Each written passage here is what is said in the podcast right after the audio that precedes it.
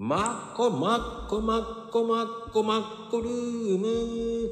さあ、始まりマックスでございます。やっほっほーい。じゃあ、行きマックスよーはい、やりますよさあ、今日のスペシャルゲストさん。ねえ、ーもう素敵なゲストさんですよ、本当に。びっくらぽんですよ。えー準備 OK みたいですからね。今ね、URL も貼ってお呼びいたしましょうね。はい、今日のゲストさんお呼びします。どうもよろしくお願いします。かおりちゃんですね。第3弾でやってるんですけど、しょ、あの、初見ですからね。はい、どうもこんばんは。ね、いや、サムネ間違えたね。第3弾になっちゃってたね。聞こえますか？うん、聞こえる聞こえる。よかった。いい声じゃないですか。素敵な声。ありがとうございます。いや、でもね、ツイッターではね、はいちょ。っと、話をさせていただいてますので。あ、そうですよね。よろしくお願いします。よろしくお願いします。いきなり名前変わったから俺びっくりしたんだけどね。そうですよね。えー、いつの間に何変えてんの？と思って。もうちょっと急な流れで。え、どうしてどうした？のどうしたの？急な流れ。あーえっと、あのー私、あの、所属してる教育系のグループの、うん。えっと、クルーズ船に、あのー12月の3日参加してきまして、そこにいる、あの、仲間たちうん。から、まあ、あのー自分をより、なんだろう、現実味を持たせて、まあ、ティーアップさせるためにも、本名の方で活動した方がいいんじゃないかっていうアドバイスをもらって、よしっていうことで、急遽変えました。ああ、そうだったんだ。はい、そうなんですよ。自分の名前でやった方がいいんだ。うーん。そうですね。なんか、まあちょっと、うーん、あだ名でやってもいいとは思うんですけど、なんか、あだ名だと、まあちょっとなんだろう、信憑性に欠けるところもあるのかなっていうところで、よりリアルに、あ、こういう人がいるんだっていうところを分かってもらうためには、その、実際の名前で活動した方がいいんじゃないかっていうので、はいそうなんです。まあね、僕はどっちでもいいと思います。うん。全然ね、その辺も人によって考え方とかも違うのでねうん。うんうんうんうん。まあ、人それぞれなんでね、そうですよね。いいと思います。よいしょ。香りって名前がいっぱいいるから何とも言えないんだけどね。そうなんですよね。結構名前被るから、あれなんですけど。俺的には個人的には前の名前の方が俺好きだったな。あイアンの方がまあ、可愛らしい響きとかもあるので、私も結構気に入ってはいたんですけど。えでも、それはそれでいいと思います。うん、ありがとうございます。今ちょっと家に帰ってきたばっかりで。ああ、そうだったんだ。リアルだな。そうなんですよ。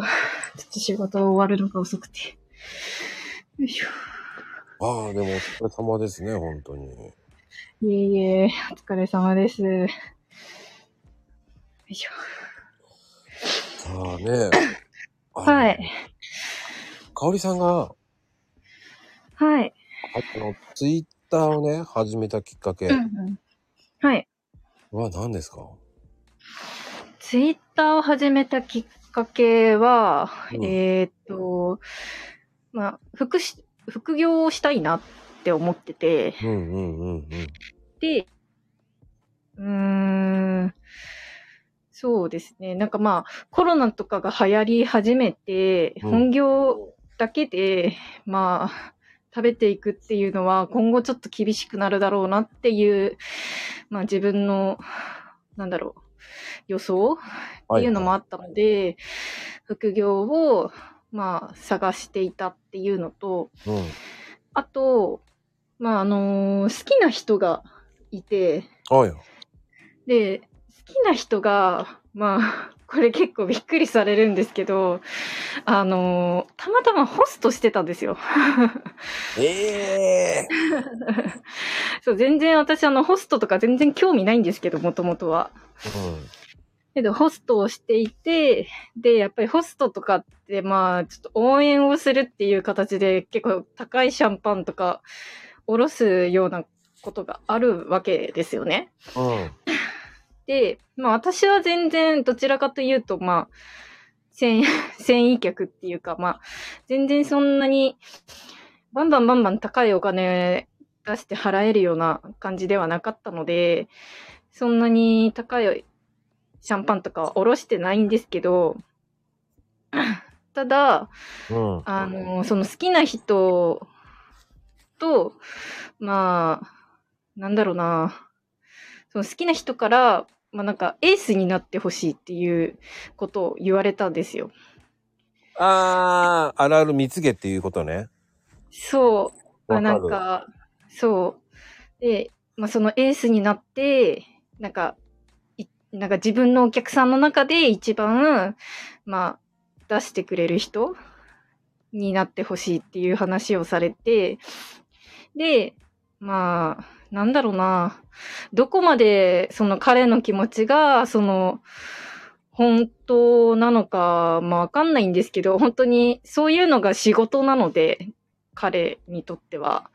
なので、その本心が、なんか本当に、あのー私のことを好きで、まあ、私に応援してほしいから頼んでいたのか、それとも仕事で、もう本当に営業みたいな感じのノリで、なんだろう、出してほしいって言ってたのか、もうそれ、それはわかんないんですけど、まあでも私自身彼のことが好きだったから、まあ、そう、稼げるようになりたいなって思って、まあ、副業を探してたっていう、まあ、二つの理由があります。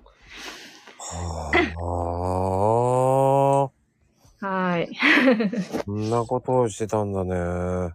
そうなんですよ。それはでもすげえな。何も言えねえっていうやつだな。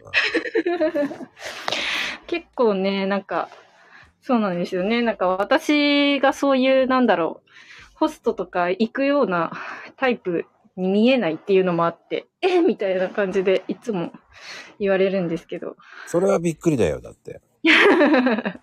ですよね。それはびっくりだよ、だって。そうなんですよ。まあでも、うんなんか私それまで全然ホスト行ったことなかったんですけど、うん。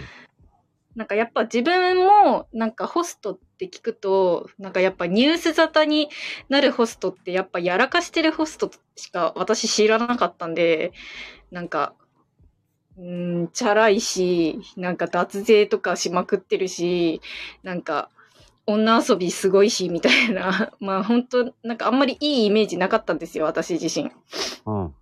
けど、実際に彼の、まあ、お店に行ったら、本当にめっちゃ高青年っていうか、普通になんかあの、挨拶とか、その辺とかも普通になんか一般の社会人のように普通にしてくれるし、なんか無理やりなんか、なんだろう、出せみたいな。うん高いシャンパンなんかおろせよみたいな感じでなんか高圧的な感じのもなかったし、なんだろう。普通になんか男友達となんかこう飲みに行って、で、その飲みに行った席で、まあ、ちょっと高い、まあ、なんだろう、お金、お金っていうか、まあ、シャンパンを要求されるみたいな感じの、なんかのノリっていうか、なんかそんな感じで、思ってたよりは、そんなに悪い印象は私はもら、持たなかったです。うーん。そうなんだね。はい。そうなんですうよ。ん。まあ、魔法にかかると何とも言えないんだけどね。そうですね。そう、魔法にかかると皆さんそういう風に言うんですよ。うん。うん。これ、俺は何も言えない。そうですね。まあ、なので、まあ、今は行ってないんですね。今は行ってなくて、まあ、ちょっと彼との間に、まあ、すれ違いが起きて、まあ、行かなくなったので、今は行ってないんですけど、まあ、でも、私も、うーん、好きな気持ちはあったけど、なんかやっぱり、どこかで、なんか営業なんだろうな、とか、そういう思いっていうのは捨てきれなかったんで、うん、わですね。あすごいわかるなぁそれが手口なんだよね。そうですね。ごめんね、言えないんだけどね。うん、商売だからね、その、うん。そん、あのね、徐々に高くなっていくんだよね、あれ、あの人たち。そうですね。うん、徐々に高くなって太客になっていくからね。うん。うーん。それは、そうなんですよ。そうですね。まあ、それ言えないんだが言えないんだけど、うんい分かってるね、あの人たちの手口。そうですね。それがまあ彼らの仕事なんで、まあ、しょうがないっちゃしょうがないかなっていう感じではまあね。結局、生活があるからね。うん。そうですね。で、あの、それをわざと売りにするからね。そうですね。ほんと、うん。うまいんですよ。うん。うまいですねそうそういう風にしなきゃダメだろうとか。うんう。ん。そうですね。いや、もうね、ほんと夢を、ゆまあ夢を与えてくれるにはいいと思います。うん。そうですね。僕も、あの、分かってて、何回か言ったことあります。うん。でも、俺はもう完璧に遊びだと思ってたんで、うん。あの、俺は普通に言ってましたね。営業すんなよって言ってました。ああ。でもそれは私も言ってましたよ。営業すんじゃなくて、助けてほしいんだったら言えっつって言ってあげるっていう感じの人でしたね。うーん。あ、でもど、スタンスとしては私もそっちでした。なんか、営業されても、私は高いお金出せないから、なんか、無理だよっていう話はしてて。けど、まあなんかこう、さ、桜じゃないけど、なんか席数増やしたいとか、そういう、なんか、うん、まあちょっとしたことでサポートするのはまあできるけどっていう話はしてました。ああ、僕はそういうのしないですね。あの、うん接待、接待で大体僕言ってたんで。ああ、なるほど、なるほど。だから、あの、周りを楽しめばいいよ。そしたら示してやるよ、つって。おで、俺には、あの、営業電話をしてくるなって言ってました。おー。うん。だから、あのなんだろうね。だから、かかってきても、はいはい、つって言ってましたね。ああ。はい、じゃあ、じゃあ、あの、気が向いたら言ってあげるよ、つって言って、言ってあげるぐらいですかね。でも、あ言ってもね、僕ね、30分しかいない人なんで、ーへえ、もうそうなんですね。もういない、長くいない。へえ。うんもう本当に変わってましたよ。スパってか書いてましたよ。だからうーん。そうなんですね。綺麗でしたよ、僕はもう。そんな、そんな口説くために来てるわけじゃないから、去って帰るよ、つって。うーん。あ、でもその方が潔いですよね。うん。潔い、あの、うん。その気にさせたくないから。で、僕もその気になりたくないから、営業だろうって、はいはい。すべてね。うんうんうん。そうですね。うん、いや、いいと思います。そう、僕、あの、その女性たちに比べればもう嫌な客だと思いますよ。なかなか釣れないなって言って。うん、釣ろうと思うなっていう人でしたからね。あうーん。なるほど、なるほどう。ん。なんだろう、一緒に行ったとしてもつまんないなと思っちゃうんで、僕は。おー。そうなんですね。うん。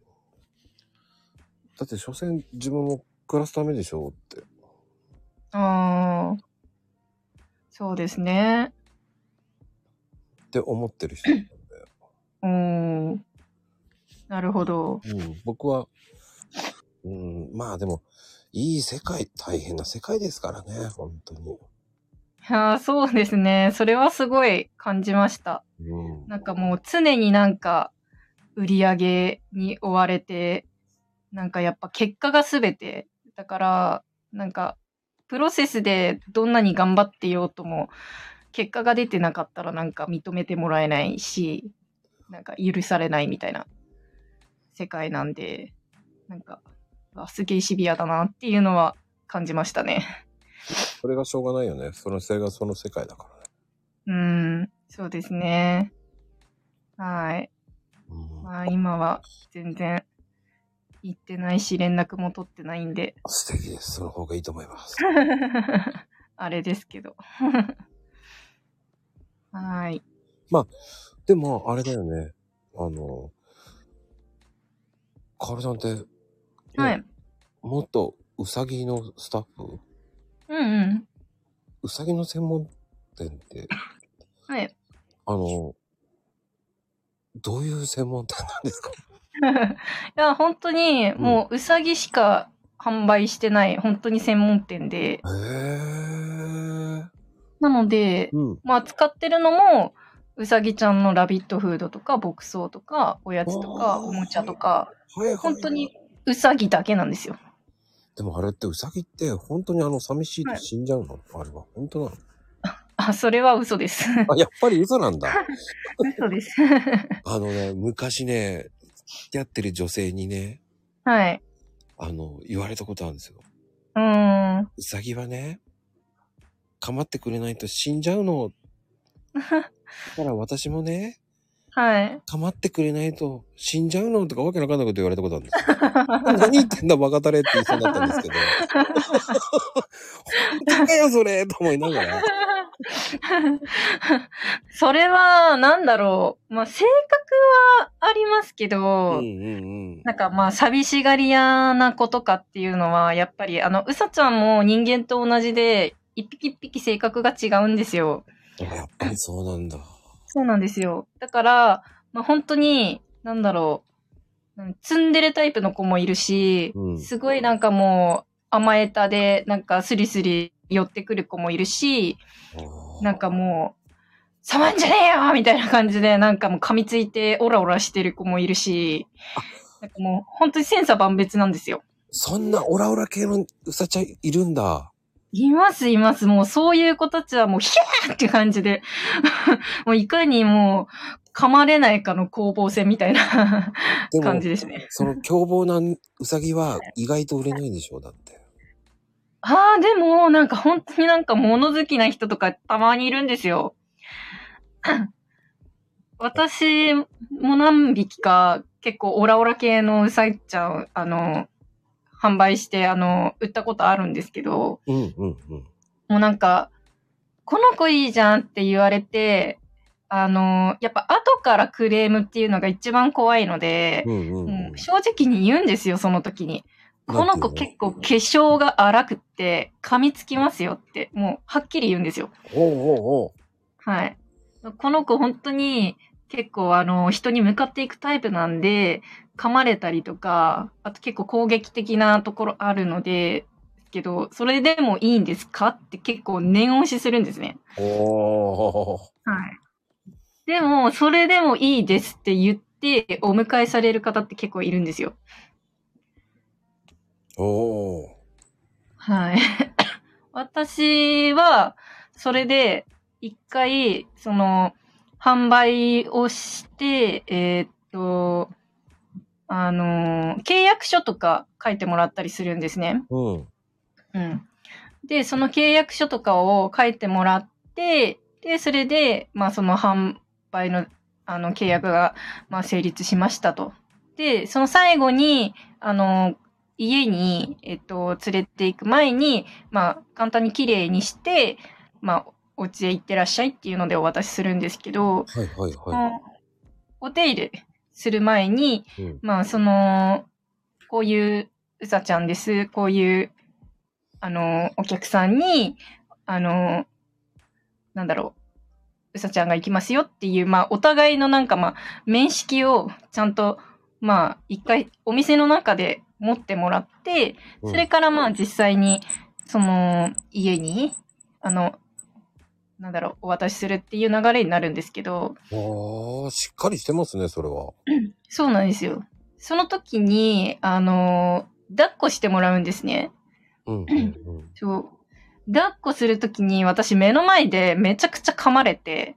流血しながら、あ、こんぐらい噛みますって言って、血だらだらだらだら流しながら販売してました。え、でも相手はひ引かないの？平気なの？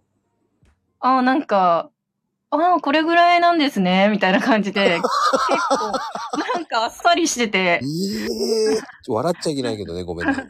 うん。いやいや、そのご家族は、あのー、3人でいらっしゃってて、うんお父さんお母さん、娘さんっていう形で来てたんですけど、まあ、娘さんはちょっと、わーみたいな感じで、ちょっとドギマギしてましたけど、お父さんお母さんは別に、ああ、ちょっとやんちゃな元気な子だね、みたいな感じで、なんか普通で、えーみたいな、本当大丈夫かなみたいな感じだったんですけど、へえやんちゃだなっていうのすごいな。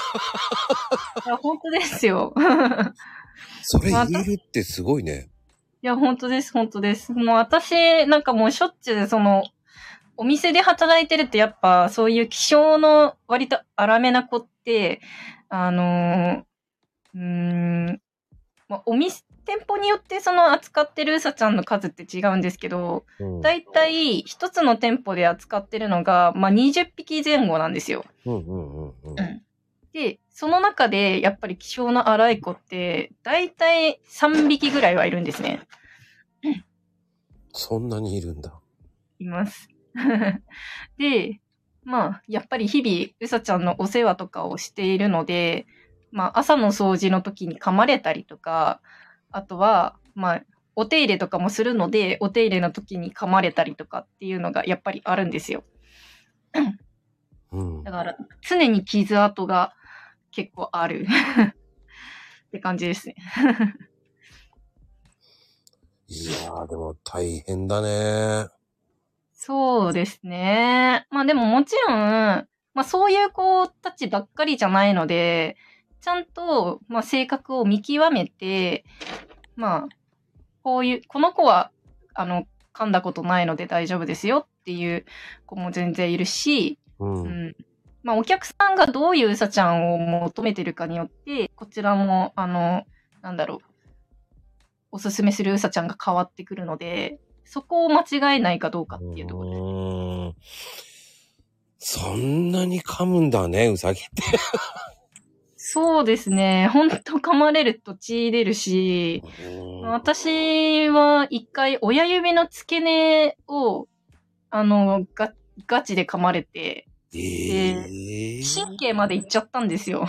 ええ笑えないよね、それでもい。や、本当に。一時期もう本当に、あの、親指が曲がんなくて、ええ痛い痛い痛いだから。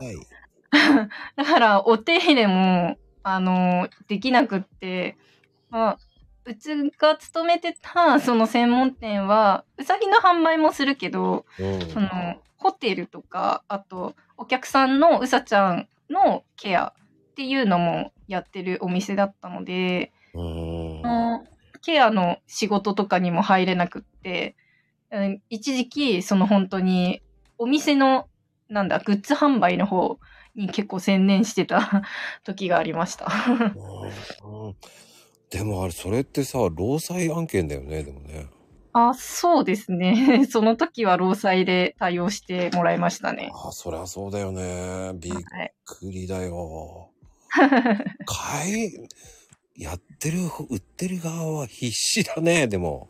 そうですね。まあでも、うん。まあそれでもなんかやっぱり私たちは結構うさちゃんが好きっていうところがあるので、うーんうん、頑張れますけど、はい。そうね。ジャイアントウサギだっけ？あれって。ああ、いますよ、でかいうさぎも。でも、私がいたところでは、まあ、使ってるうさちゃんって、うん。まあ、限られてて、まあ、ネザーランドドワーフっていう、まあ、立ち耳の、ああれ、かわいいよね。そうですね、可愛いですね。あれ、かわいいよ。あの、うちの子もそうですね、ネザーランドドワーフ。あ、今も飼ってるのね。あ、いますいます、家にいますはい。なんで、私のあのツイッターのヘッダーに映ってるうさちゃんはうちの子です。あー、そうなんだ。はい。あー、じゃあ可愛いね。かわいいです。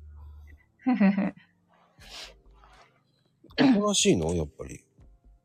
姉さんちゃんは結構警戒心が強い子が多くって、うんうん。どちらかというとすぐに心開かない子が多いんですよ。はなので、結構長期戦の感じになっても大丈夫だよっていう、割とマイペースで、そのなんかあんまり、なんか、うさちゃんうさちゃんってこう構っちゃうと結構それが逆にストレスになりやすい品種、あの、品種の子なので、あ。ええなのでー。、うんうん。まあ、最低限、ちゃんとご飯食べれてるかなとか、あの、排泄できてるかなとか、そういう体調の変化っていうのはちゃんと見てもらわないと困るんですけど、あんまりガツガツ行きすぎると、まあ、ストレス溜めてしまうので、割となんかこう、うーん、うさちゃん、うさちゃん、私は私、みたいな感じの、結構、独立してるライフスタイルの人の方が合うかなっていう感じですね。ねえ、そうなんだ。はい。だから、なんか小さいお子さんとか、結構、あの、ガツガツ仲良くなりたいみたいな感じの、あの、ご家庭は、あの、垂れ耳のホーランドロップっていううさちゃんがいるんですけど、そっちの子の方が、まあ、性格的には、まあ、相性が合いやすいかなっていう。ああ、そっか、おとなしいから安いってわけだね。そうですね、あの、垂れ耳の子たちは結構フレンドリーな性格の子が多いんですよ。おーだから結構自分からなんか、何何何って興味持って近寄ってくれたりとか、あのー触ったりするのも割と初期段階から、あのー触って触ってみたいな感じの子が多いので、垂れ耳の子の方が、まあ、なんだろうな、あ可愛いっていう感じかもしれないですね。うーん。それはそれでも、買いやすい方がいいって言えば、ね、小さいお子さんがいるところはね。そうですね。う。うんん。いや、でも、はいうさぎっていろんな、いるね。そうですね。えーっと、うさぎの品種で言えば40、あ、45とかだったかな。そそれぐらいいるんですよ。おー で、大体、その、なんだろう、専門店とかで扱われるうさちゃんって、うん。まあその中でも本当に数種類なので、まあさっき言ったネザーちゃんとか、ホーランドロップとか、あとヒマラヤンっていう、まあちょっとなんか、うん、パンダみたいな感じのうさちゃんがいるんですよ。聞いたことあるヒマラヤンは。はい。うん。なんかあの、黒と白の子なんですけど、うんうんヒマラヤンっていう、うん。あの、品種、耳がちょっと長くてシュッてしてる顔つき。で、ちょっと胴体も細長い感じのちょっとうさちゃん。イケメン風だよね、あれって。あ、そうですね。うん。で、そのヒマラヤンとかは、あの、結構、あのーなんだろう、ん懐きやすい、あのーフレンドリーな性格してる子が多いので、へえ。まあそういうのが人気あったりとか、へえ。あとはダッチって言われる品種とか、あとはうん。ダッチっていうのは、うーん、なん、なんて言ったらいいんだろうな。なんか、うーん、八割れみたいな感じの模様をしているうさぎ。で、だいたい、なんだろうな、ちょっとグレーチックな色合いをしている子が多いかな。うん、ダッチって俺車かと思ったんだけどね。車じゃないです。うさぎです。ないんだね。はい。とか、まあそんな感じですね。結構。へえ。うん。でも高いんでしょ、ダッチは。うーん、お店によりますけどね、本当に。でも、ダッチは結構、なんだろう、その辺のうさぎ屋さんとかではなかなか扱ってないので、多分結構値段はいくんじゃないかなって思いますえね。え俺き、ダッチ、ああ、そっか。ああ。なんかあの、可愛いうさぎでしょ？あの、白黒のあのパンダみたいな。ああ、そうですね。パン、うん、そうそうそう。パンダっぽくもある。おーおーおーうーん。まあまあでもうさぎ、でもあれってうさぎってうさぎ専用の餌を買わないとダメなんでしょ？あれって。そうですね。ラビットフードって言われる、そのペレット、まあちょっと固形物なんですけど、その固形物と、あとは牧草を基本的にはあげます。ほうほう餌代って結構高いのうーん、そうですね。その、結構、うさぎのグッズっていうのも、うん。お店によってばらつきがあって、うん私のお店は、なんかうさぎ専門店の中では、あの、本当にブランドの専門店だったので、扱ううさちゃんたちの値段、価格も高いし、あの、商品も割と高めだったので、うん。うん。なので、だいたい牧草とかも2000円前後、一つ2000円前後か、何ヶ月、1ヶ月分？そうですね。まあ、食べ具合もその子その子によって全然違うんですけど、うん。まあ、1ヶ月から1ヶ月半で2000円。高いのか安いのかねえなぁ、そうですね。うん、あ、でも草も輸入ってか言ってますけど、草も輸入うんそうですね。基本的には輸入品の方が多くって、品国産のものだと結構高いところが多いので、あのーそうですね。3000円とか、それぐらいしますね。ほー。すごいね。うさぎの餌まで輸入品なんだね。そうですね。結構、その牧草が育つ環境っていうのが、うんあの、寒い地域が結構育ちやすいんですよ。おうおうおうだから日本で言うと北海道とか、長野県とか、うん。そういうちょっと寒いところが育ちやすくって、うん。うん。で、輸入品だと、まあ、アメリカとか、カナダとか、その結構原産地として入ってくるので、うん。そうそう。あ、でも値上がりしてるからもっとちょっと高くなってんじゃないの？そしたら。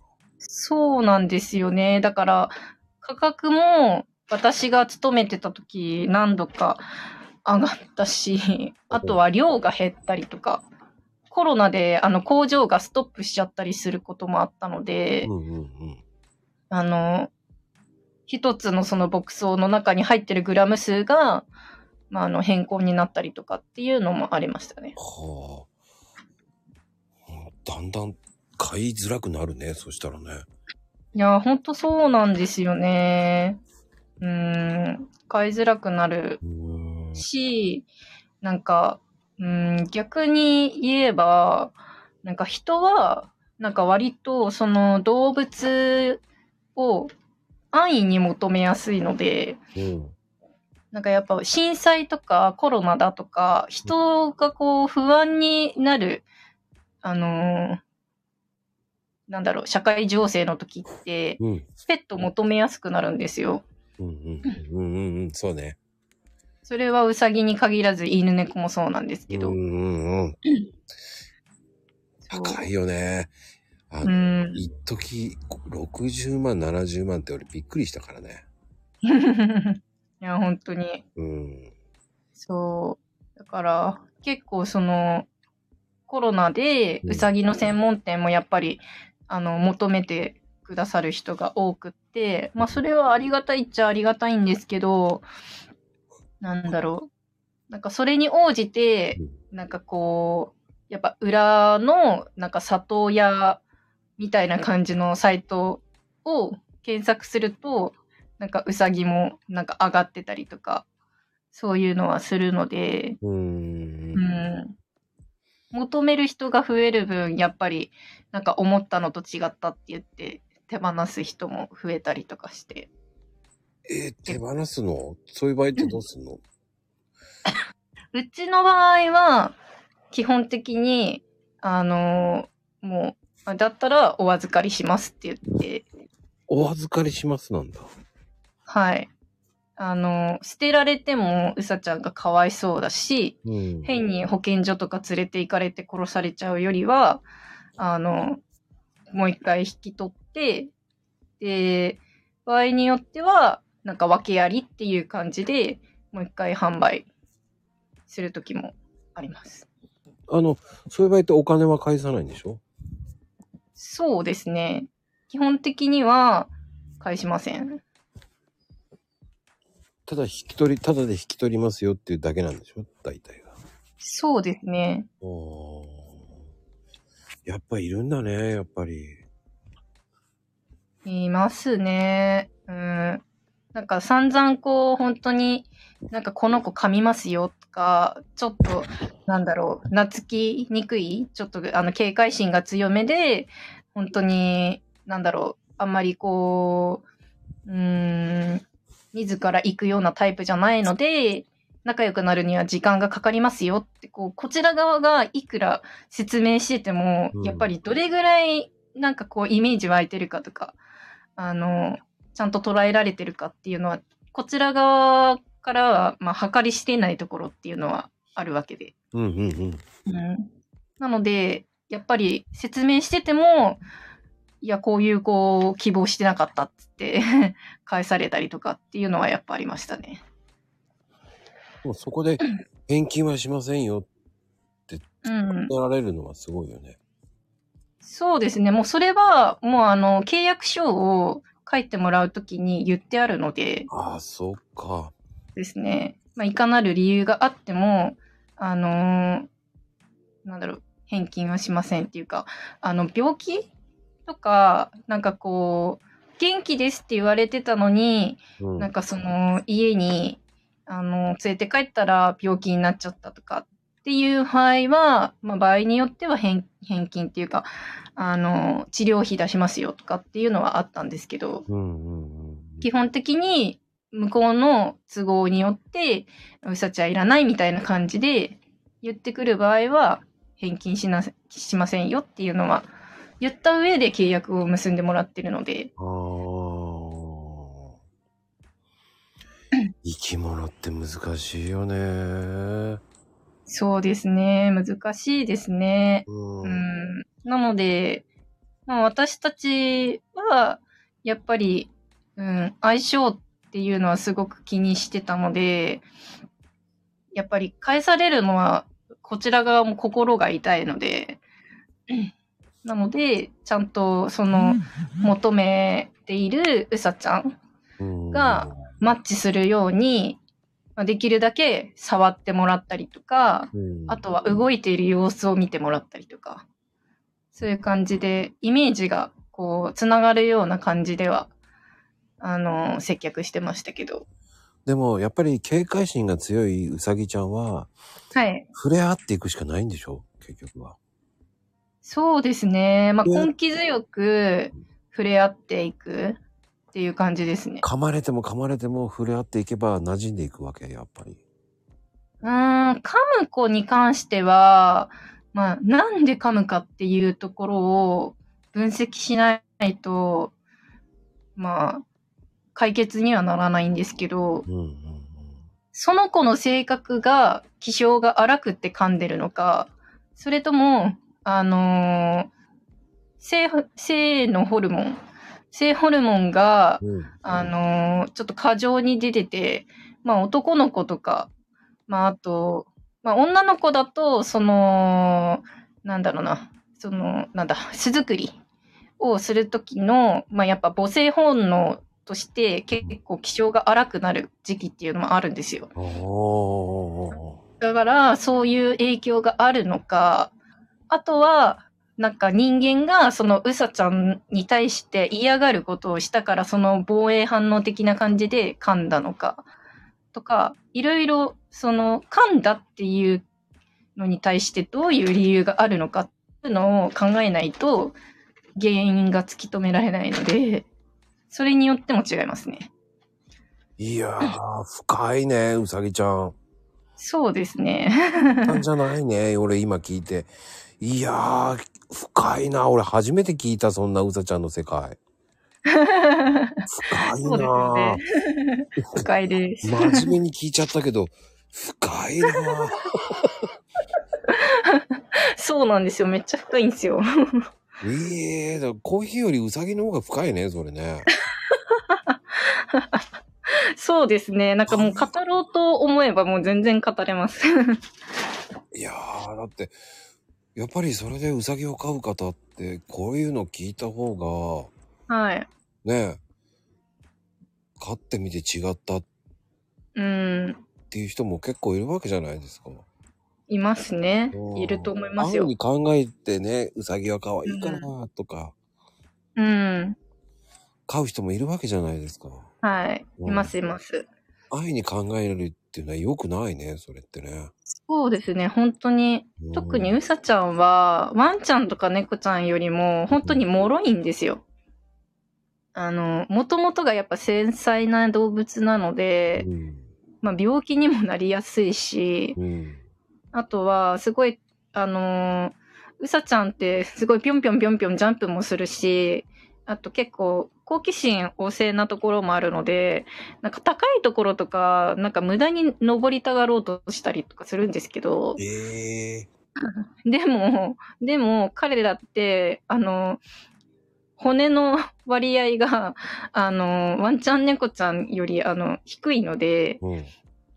ワンちゃん猫ちゃんが12%から15%、その全体の体の中から骨の割合があるとしたら、うさちゃんって7、8しかないんですよ。そんなにしかないんだ。そう。だから、本当に、あの、下手に骨折すると、もう本当歩けなくなって、そのまま寝たきりになって死んじゃうとか、結構命取りになったりするんですよ。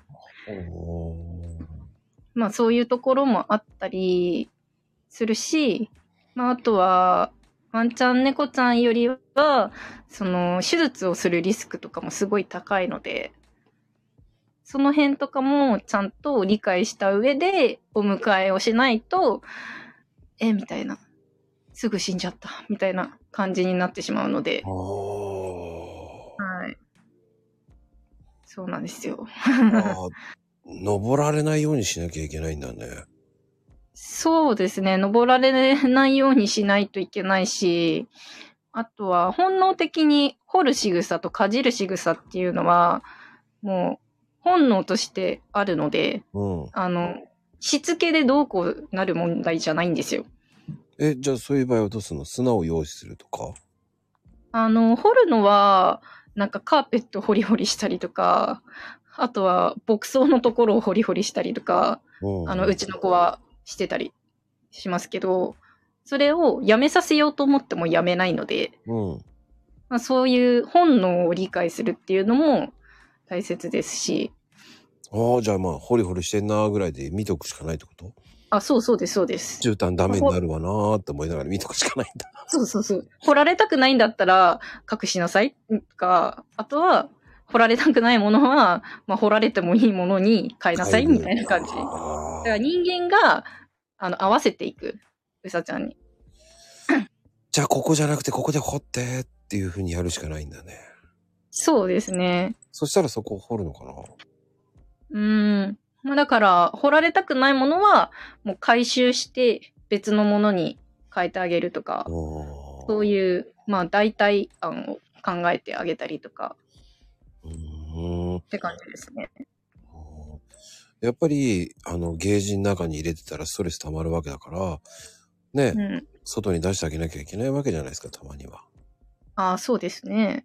うん。で、最近こう、公園とかでね、はい首をつけてね、はい散歩してるうさぎちゃんもいるんですよ。はいはいはい。ああいうのもありなんだね。ああ、そうですね。あの、うさぎ界では、うんあの、うさんぽっていうのとへやんぽっていう言葉があって、う散歩とへやんぽ。はい。自分の家の部屋の中をお散歩させるのはへやんぽって言うんですよ。うんうんうん。で、お外、まあ、あの、本当に家の外をお散歩させるときは、う散歩、うさぎのお散歩だから、う散歩って言うんですよ。っていう、まあ、2種類があって、うん。でも、その、う散歩をさせるかどうかっていうのは、うん。うさぎちゃんの性格によって、全然それを求める子と求めない子がいるので、ええそうなの？はい。あの、うちの子は全然求めないんですよ。う散歩。外が苦手なんで。はい。ええすごい人見知りだし、環境の変化が苦手なので、逆に連れていくことによって体調悪くなっちゃったりする可能性の方が高いぐらいの子なので、う散歩は私は連れてったことないんですけど、その代わり、慣れ親しんだ場所だと結構元気に遊んでくれるので、完全話がいいです。だから今、カリカリカリカリやってるんだね。あ、そうです。水飲んでました、今。へえそうなんですよ。面白 それでも、う散歩に向いてないううさぎっているんだね。います、います。うちの子なんか緊張しちゃって、もうケージに入った瞬間からもう、漬物石みたいな感じで固まっちゃうんで。病院とかも、じゃあ大変だね、連れて行くのに。ああ、そうですね。子によっては結構、あの、暴れちゃう子とかもいるので、うん、そうですね。まあ、あの、ケージを嫌がる、あケージ？キャリーか。キャリーを嫌がる子の方が割と高いので、その、キャリーバッグに入れる時の人間対ウサちゃんの攻防戦が始まったりとか、そういうのもありますね。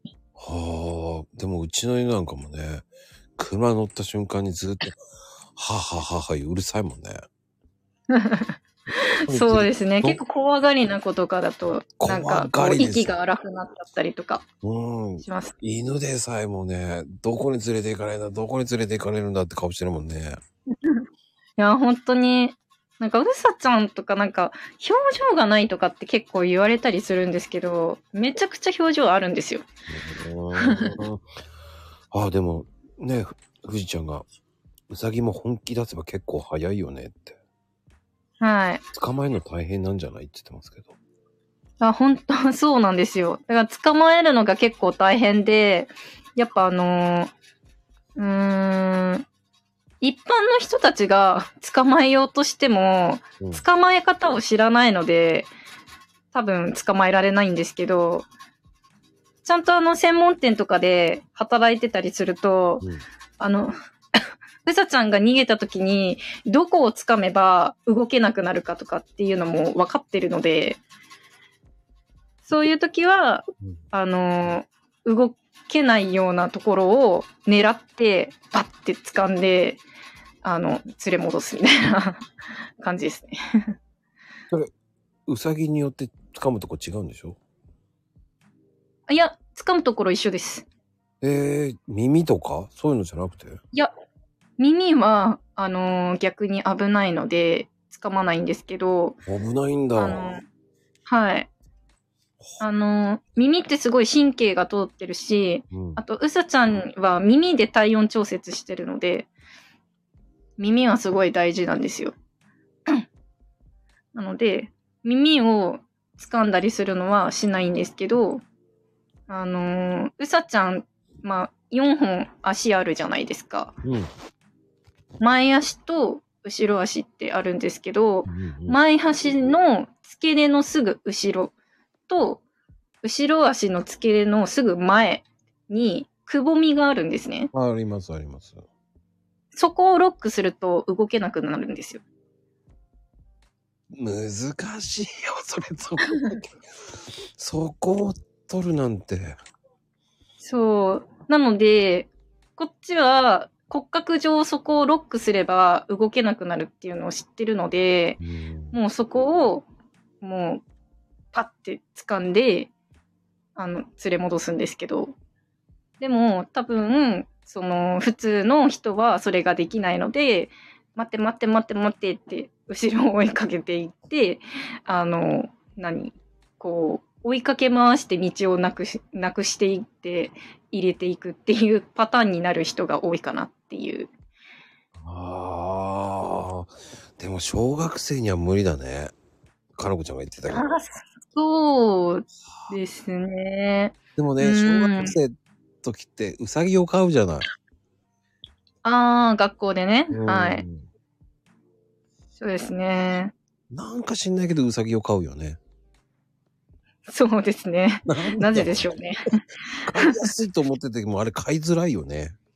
いや、ほんと買いづらいし、外買いしてるのがなんか一般的じゃないですか、学校のうさぎって。うんうんけど、うさぎの外買いって今全然推奨されてないし、うん。むしろ彼らは、あの、温度差が苦手なので、あの、温度に差が開くとふ、すぐ体調崩して死んじゃうんですよ。だから、向かないんですよね、外買いって、あんまり。あ、そらそうだよね。あ、やっぱりはい。大変なのよって、冬はビニール貼ってなんとか冬越してるって言ってますよね。いや、本当に、そうなんですよね。やっぱ外だと、もちろんその体温、あの、温度調節が難しいっていうのもありますし、うん。あとはまあ、カラスとか、猫ちゃんとかっていう外敵もやっぱり隣り合わせでいるし、うん、あとは、やっぱあの、地面の上にそのまま、あの、暮らさせてることが多いじゃないですか。うんうんうん。なので、彼らは本能的に掘る仕草があるので、穴を掘って脱走するっていう場合もあるし、ああ、そうね。そうなんですよ。いろいろあるんですよ。確かに掘るわ。そう。だから、うん、やっぱ、こう、働いてたりすると、まあ、そういう脱走したっていう話とかも聞いたりしますし、うん。いろいろありますね。うん。あ、ほら。すごいね。脱走、脱線、脱走しないようにブロック地中に埋めてるって。本当に、ちゃんとそういう対策をしてないと、本当に掘る、掘って逃げられるんで、穴掘りゾーンも設けたりしてる。すごいの。あーそれやってるとね。すごい、そこ、すごい、あの、うさちゃんに対して優しいですね。すっごいな、その小学校。すごいな。うん。相当知ってる小学校ですよね。それなの知ってるって。そうですね。やっぱ、うさちゃんがちゃんと好きな人たちって結構、うさぎ界のコミュニティを持ったりとかもしてるので、そこでつながりがあって、なんかそういう、なんだろう、学校の うさぎに対して、なんかちゃんとお世話をしようって言って名乗り出てくれる保護者とかもいたりするんですよ。はあ。そう。だから詳しいね。そうそうそう。だから私も、あの、この、香りっていうツイッターのアカウントと、ポコちゃん専用のアカウントってあるんですね。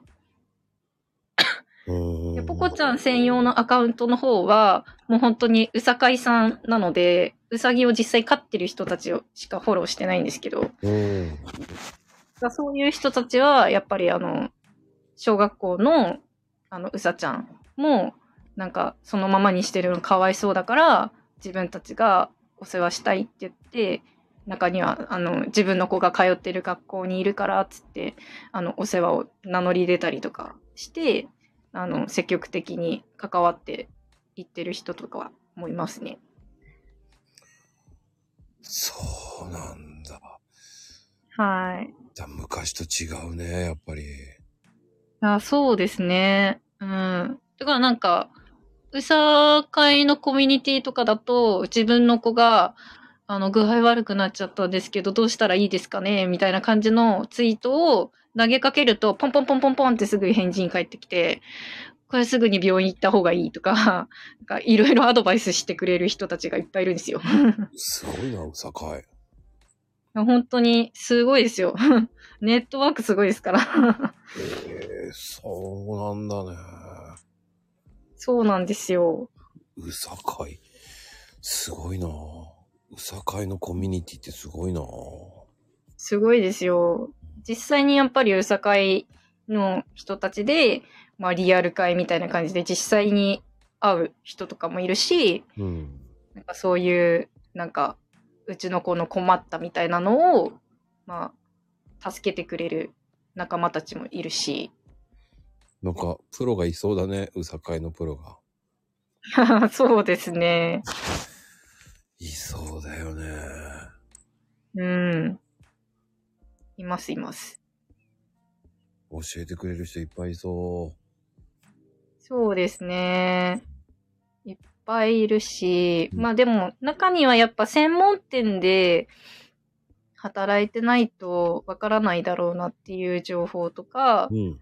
あとはまあ素人目線でこれを言うにはちょっと誤解が生まれるだろうなっていうようなことを、まあなんだろう、うさぎを飼って何年とかっていう風になってくると、なんか分かってるしみたいな感覚になってくるので、なんか結構その辺をなんか鵜呑みにして、なんか間違った情報のまま、例えば、様子見てたら死んじゃったとか、そういう話とかもあったりするので、うん。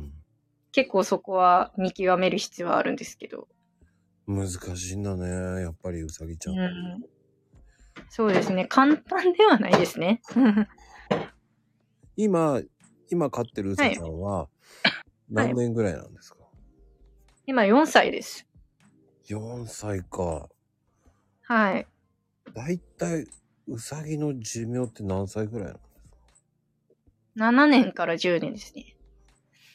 そういうもんなん、だいたい7年から10年なんですね。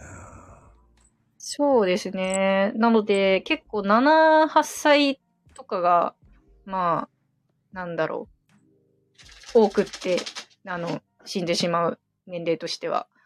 なので、そこを超えるかどうかで、どれぐらい長生きできるかっていうのは結構違いますね。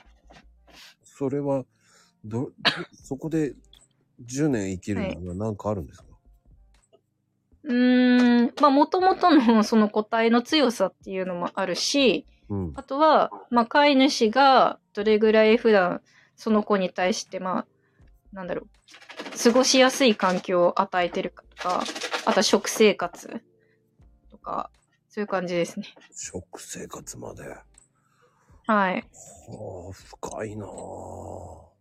うん。やっぱなんか、可愛いからってついついお菓子、お菓子っていうか、おやつをたくさんあげてしまう人とかもいるんですよ。ああ、なんかわかる。ちょうだいって目したらね、あげちゃうもんな、俺。そう。そう。だけど、まあたまにあげたりとか、うん。あとは、その、少ん、少ない量であげる分にはいいんですけど、なんか、え、え、こんなにあげんの？みたいな感じの量を、なんか普通に当たり前のようにあげてる人とかもいたりするので、うーん。そうするとブクブクブクブク太ってしまって、まあやっぱり肥満になっちゃって、まあその分運動するのも苦手になっちゃうし、まあその分、まあ血圧とかもね、上がって、心臓に対しての圧迫とかもあったりするので、うんそれだけまあやっぱ寿命は縮みますよね。うん。ちょっと前にね、すごいデブちゃんのうさぎちゃんとかもね、出てたりとかしてたけどね。あれ一つ間違えれば虐待になるんだね。動物虐待になっちゃう。いや、本当に。私なんかやっぱり専門店で働いてたんで、うん。ちょっとそういう、なんだろう、ぽっちゃりうさぎとか、なんか、ちょっとおデブちゃんに近いうさぎとかを見ると、え、この子かわいそう、ちょっとちゃんと見てあげてって思っちゃうタイプなんですよ。おーかわいいよりもそっちに行っちゃうので。はい。おー、難しいね。そうですね。うんなかなかこういううさぎのリアルな話で聞こえない、聞けないからね。うん そうですよね。うん確かに。いや、面白 良かったです。いや、でもね、動物も、そうそう、動物もね、本当に、その、ね、肥満にさせちゃいけないしね。うーん、そうですね。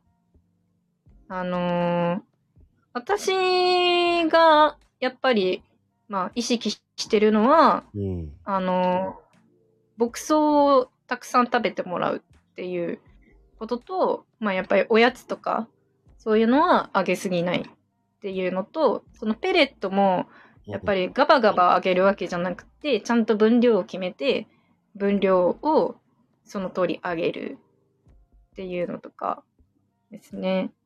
あ、でも、うさぎって、あげてればあげてるだけ食べちゃうわけでしょ？ああ、やっぱ基本的にはそうなんですよ。で、あの、子供の成長期の時に対し、関しては、あのー本当に食べ放題でいいんですけど、うんうん。やっぱり、あの、成人を迎えてしまうと、人間もそうですけど、あの、成長期止まってからは、もうどんどんどんどん横に大きくなるだけなんで、あの食べ放題にしてると、そりゃ太るわなっていう話になるんですよ。食べ放題、食べ放題でも食費がもう 半端なくなるよね。いや、本当に。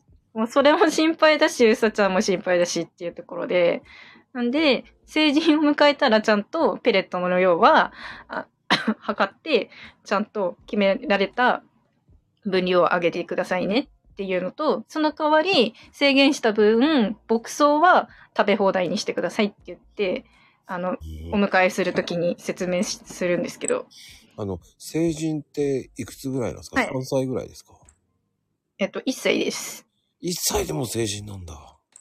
はい、そうです。1歳過ぎればもう成人って感じなんですね。そうですね。うさぎで言うと、7歳っていくつぐらいなんですか？はいそうですね。7歳は、まあ、だいたい50、60ぐらいですね。はあ。人間で言う。おーそうなんだね。でも1そうですね歳で成人なんだね。うさぎと俺3はい歳ぐらいだと思ってた、成人って思って。3歳は、うん、もうだいぶおばさん。30歳ぐらいです。人間で言うと。おばさんなのか。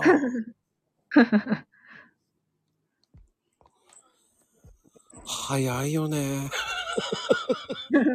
そうですね。早いなぁ。3歳でおばさんか。そうなんですよ。じゃあもう、半年でもうあれなんだね。10歳ぐらいってことだよね。あ、そうです、そうです。そんな感覚です。ってみると、やっぱり、まあまあまあ、犬に近いって言えば近いけど、犬よりは若干、あれだよね。そうですね。うん面白いな。うさぎって、ここまで深掘りすると面白いね。いや、本当に、そうなんですよ。すごい面白い生き物で、うん。本当になんか、あの、へえ、そうなんだっていう情報がいっぱいあるんですよ、うさぎって。聞いたことないことばっかりだな。面白い。で、またね、そういううさぎを飼ってる人なんて、まあ、ちょろっとはいるけど、でも、そこまで詳しくは聞いたことなかったから。ああ、そうですよね。やっぱ、あの、何十匹も、やっぱ、お世話して見ている人と、まあ、家の子しか知らないっていう人とかだと、まあ、やっぱ、知識の量も違うし、まあ、あの、持ってる情報も、あの、違うと思うので、結構あれだと思います。レレアっていうか、面白いかなとは思います。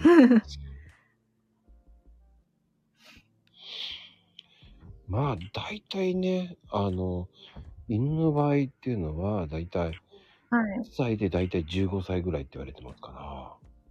ん。うん。で、2歳経つと、まあ、20歳超えて24歳ぐらいって言われてますから。うーん。そっからね、3歳でおばさんではないですからね。もうさ、大型犬、あのね、大型犬で30、30代って、30歳って言われますからね、3歳で。うん。うん。そうですね。うんだから、ね、うさぎとは若干似てるようで似てないですよね。そうですね。まあ寿命も彼らの方が長いし。うーん。うんまあ、生き延びてだいたい15年、うちがね、一番最大飼ってた時、17、7歳。おー、すごい。すんごい長生きしたんですよ。うん。だからまあ、80歳近いぐらいですうよね。ん。そうですよね。そうだいたい小型犬だとね、20歳って96歳ぐらいですからね。うん大。型そうですよね。120歳って言われますからね。120 20歳みたいな。ねえ、すごいですよね。長いなんだって感じなんですけどね。うん。うん。だいたいね、開いていくのはやっぱり7歳から10歳ぐらいで離れていきますよね。ああ、そうですね。うん。うだそうやって考えるとね、うん面。白いよなぁ。そうですね。うん。うんい。やー、そうやって聞くとね、こう、犬とウサギって違うんだね。違いますね。う。うんん。全然飼うスタイルも違うしう、んうんうんうんうん。まあ、そもそもウサギって生態がないので、泣かないとか、そういうのも知らない人結構いたりするんですよ。うん。泣くと思ってた俺。泣かないですね。生態がないので泣けないです。じゃあ表情だけ？表情と、あとは、あの、声帯の代わりに鼻を鳴らすので、あの、よく、こう耳を澄ましてると、うん。あの、蚊の、蚊のモスキー、モスキートでしたっけ？うん、うん。あの、プーンっていう、あの、蚊の音あるじゃないですか。はいはい。それぐらいの小さい音で、ブッブッブッブッブッって鼻を鳴らしてたりとかしてます。ええ聞か、よくよく聞かないとわかんないってことね。そうですね。興奮してるときは、あの、ちょっと高めの声で、プップップップップップッって言いながら、ボールを追い追いかけて遊んでたりとか、うんしてたりとか。まあ、逆に嫌なことをされたとか、怒ってるときは、うんブーって、もう、近づかなくてもわかるぐらいの勢いで鼻鳴らしてたりとかもしますよ。へえ。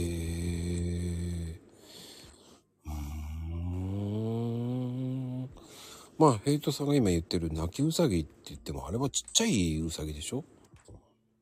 そうですね。泣きウサギって、ウサギってつくんですけど、どちらかというとネズミ寄りなので、ちょっとまたジャンルが違うんですよね。違うでしょうね。あれモンスターに近いような感じがするそうそうそうそうそう。ん。なので、完全にウサギの仲間ではないんですよね。違うよね、と思って今。そうですね。残念。でもあれは北海道に生息してるよね、確か。そうですね。すごく、その泣きウサギも警戒心がすごい強いので、まあ、あの、なかなか肉眼で見れないっていう珍しい生き物ですね。ああ、詳しいな、やっぱり。うさぎ博士だよな。そうですね。ウサギが好きすぎて、ここまで来てしまいましたね。いやー、それは半端にやれるよね。知識半端ねえと思って。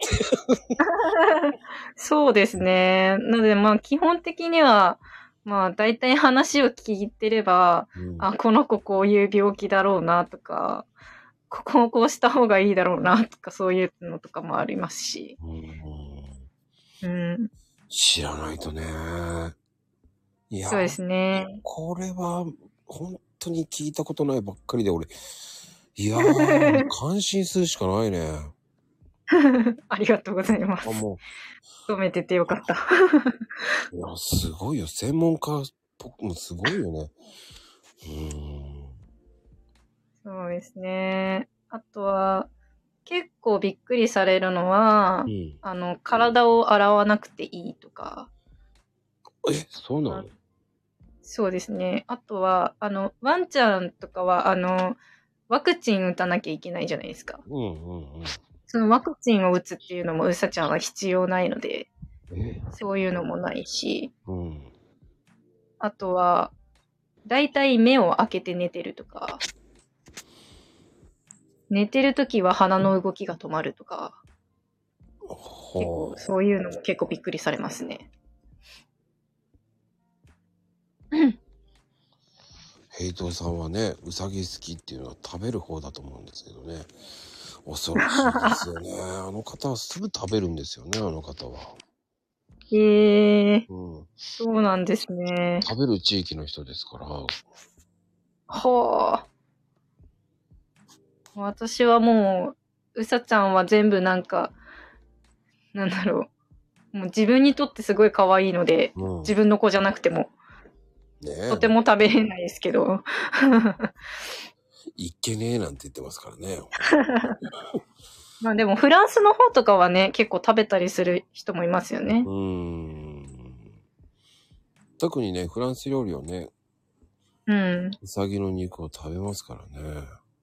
そうですね。まあ普通にあの食用としてねそうそう売られてたりもしますからね。まあ、東北の方もね、えーうさぎ食べますから。うーん。うん。だから、軽くいっけねえなんて言ってるんですけどね。本当に、そういう地域によってはね、食べますからね、本当に。うーん。うん。いやー、本当に。ねまあ結構、うさぎを飼ってる人にとっては、割となんか、えみたいな感じなので、ちょっと、あの、そうですね。あのー発言には ご注意ください っていうところで、敵に回してしまう可能性があるので。そうです。もううさぎファンにはもう、本当敵に回ってますね。そうそうそうそう。これは悪魔だから関係ねえしって言ってますからね、もう。素晴らしいですね、もう本当に。はい。いえいえ、ありがとうございます多。分、全国のうさぎファンを敵に回しますからね。そうですね。うん。まあなんか、ね、知ってる人はまあ、そういう知識として、まあそういうところもあるんだろうなっていうのは。受け止めてくれると思いますけど、結構、うさかいの人たちは結構その辺、あの、過剰に反応する人多いので、気をつけた方がいいです。ヘイちゃん、ヘイちゃん気をつけてくださいね、本当に。悪いようにしませんからとか言ってる場合じゃないですよ。本当に本当に悪いようにしてますよ、それはもう。はい。はい。いやー、でも面白いなぁ。そうですね。結構ワンちゃんとか猫ちゃんとかっていうのはやっぱペットとしての歴が長いので、うん。まあそれだけまあ情報も結構世間一般に広、なんかまあ広まってるところはあると思うんですけど、うんうんうんうん。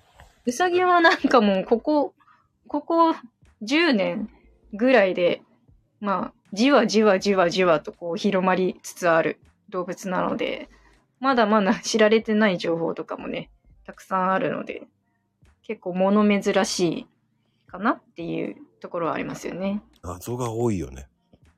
そうですね。うん、謎は多いと思います。なかなかね、そうやってここまでね、この質問にさささっと答えてくれる人がいないからね。そうですね。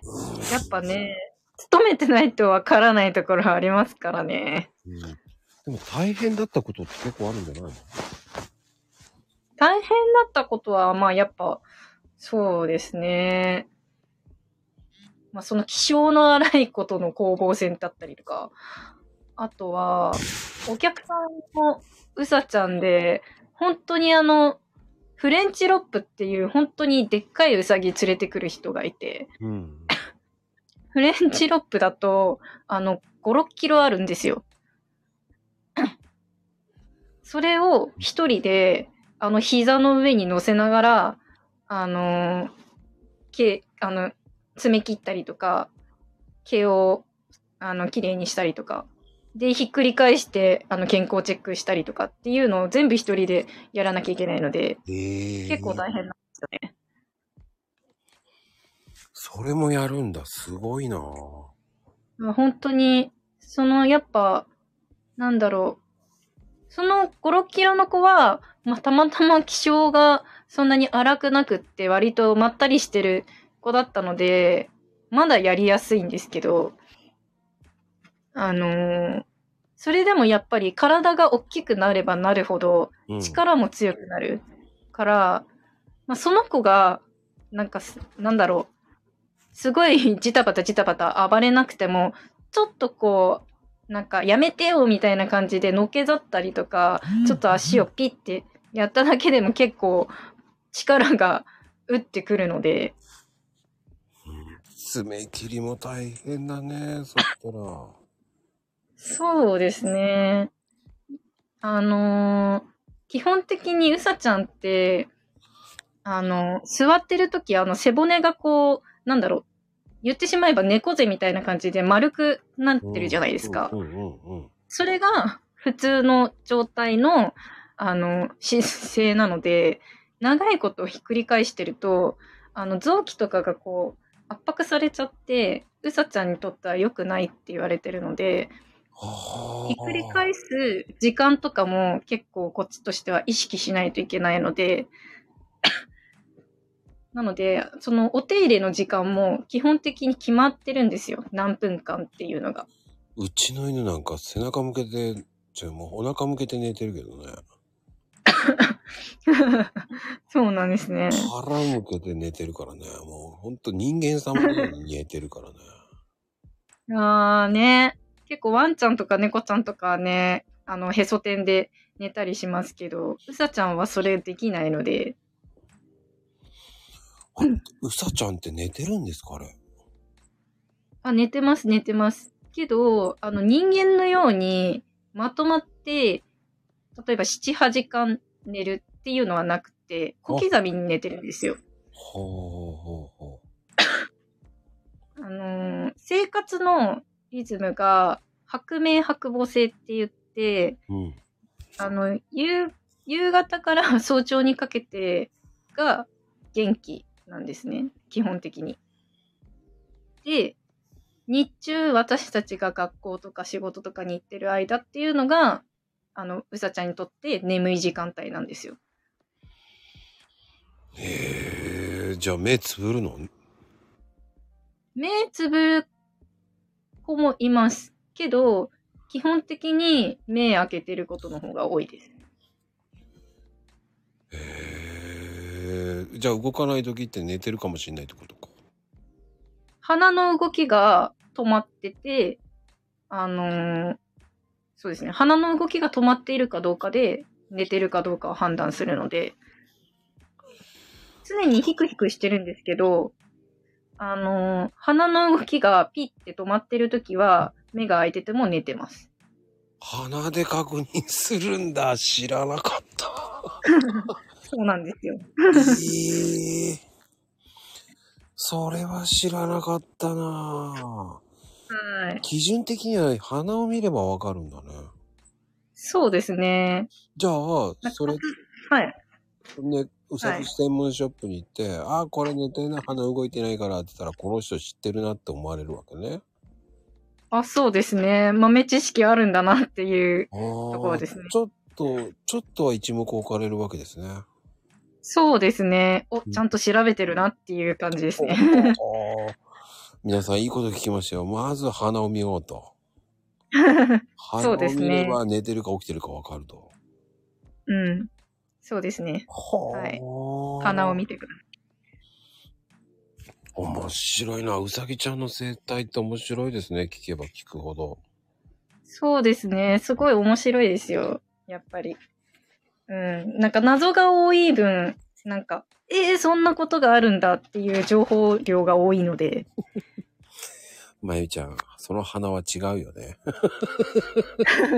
鼻 の フラワー、フラワー。フラワーを見るんじゃないよね。そうですね。うん、はい。じゃあ、大体じゃあ健康チェックも鼻を見れば大体わかるってことか。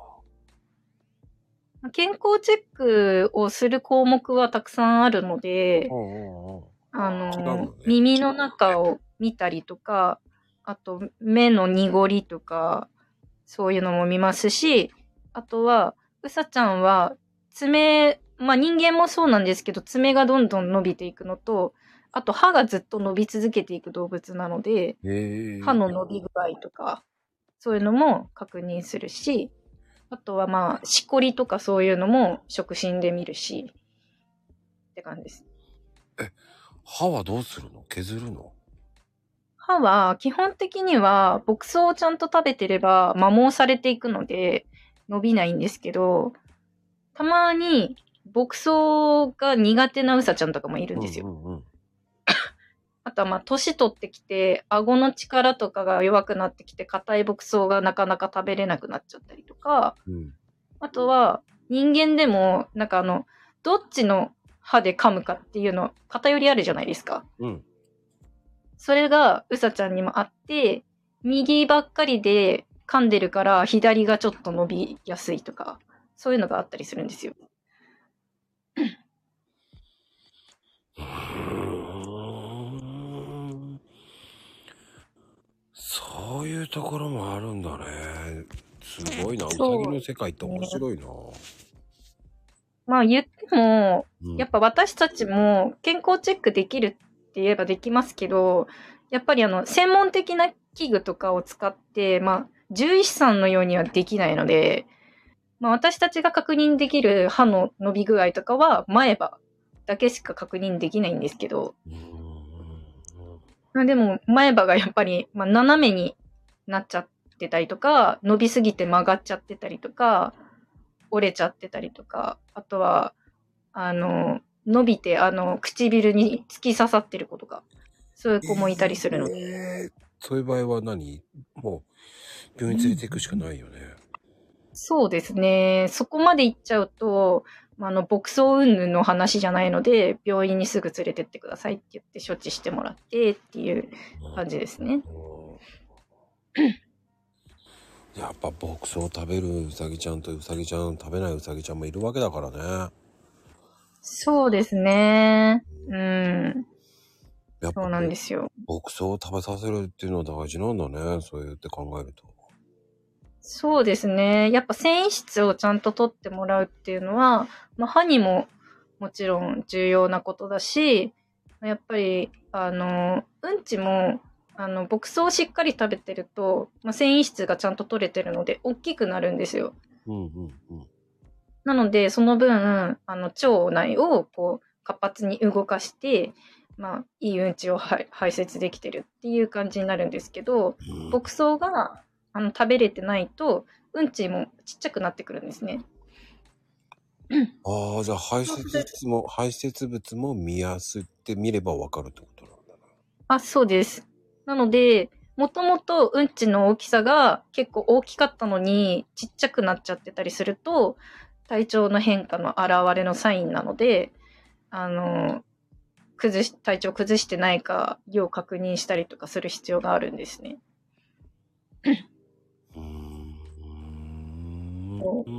あと数が減ってないかとか。ほー。うーん、か面白いなあうさちゃん。愛に感じるね。そうですね。まあ、可愛いって言って、あの、すぐに飼っちゃうと、ちょっと痛い目見るよっていう動物ではありますね。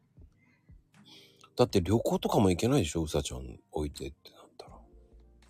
そうですね。基本的には、一泊二日ぐらいだったら、まだ行けるんですけど、行けるの？あのー行けます、一応。あのー大人のウサギだったら。ええただ、あの、拍数が長くなっ長くなればなるほど、やっぱその分、食べる、あの、量も多くなるわけじゃないですか。うん。で、まあやっぱり離れてると、まあ、補充する人がいなくなっちゃうので、そうすると、まああの、胃に入れるものがなくなってしまって、体調崩して死んでしまうっていうのはあるんですね。ああ、もう最悪連れて行くしかないんだね。ただ、ウサギは、あの、環境の変化が苦手なので連れていくっていうのがダメなんですよ。なので、あの、長期開けるときは、まあ、あの、ペットホテル、まあ、そのウサギちゃん預かれるホテルに預けるか、まあ、あとは、まあ、誰かお世話してくれる人を家に呼んで、家の環境で見てもらえるようにするか、まあ、あとは、まあ、家族とかで見てもらえる人の家に連れて行って面倒見てもらうかっていう感じですね。でもそれって環境が変わっても大丈夫なの？ペットホテルとか行っても。なので、あの、基本的には、あの、何回か、あの、繰り返しって慣れさせておく人が多いです。ああ。最初は、まあ、一泊、一泊とか二日とかで、まあ、あの、ショートステイみたいな感じで利用してみて、で、それで、まあ、感覚を見てから、あの、実際に、まあ、長期で、あの、預けるみたいな感じで、あの段階を踏まれる方が多いですね。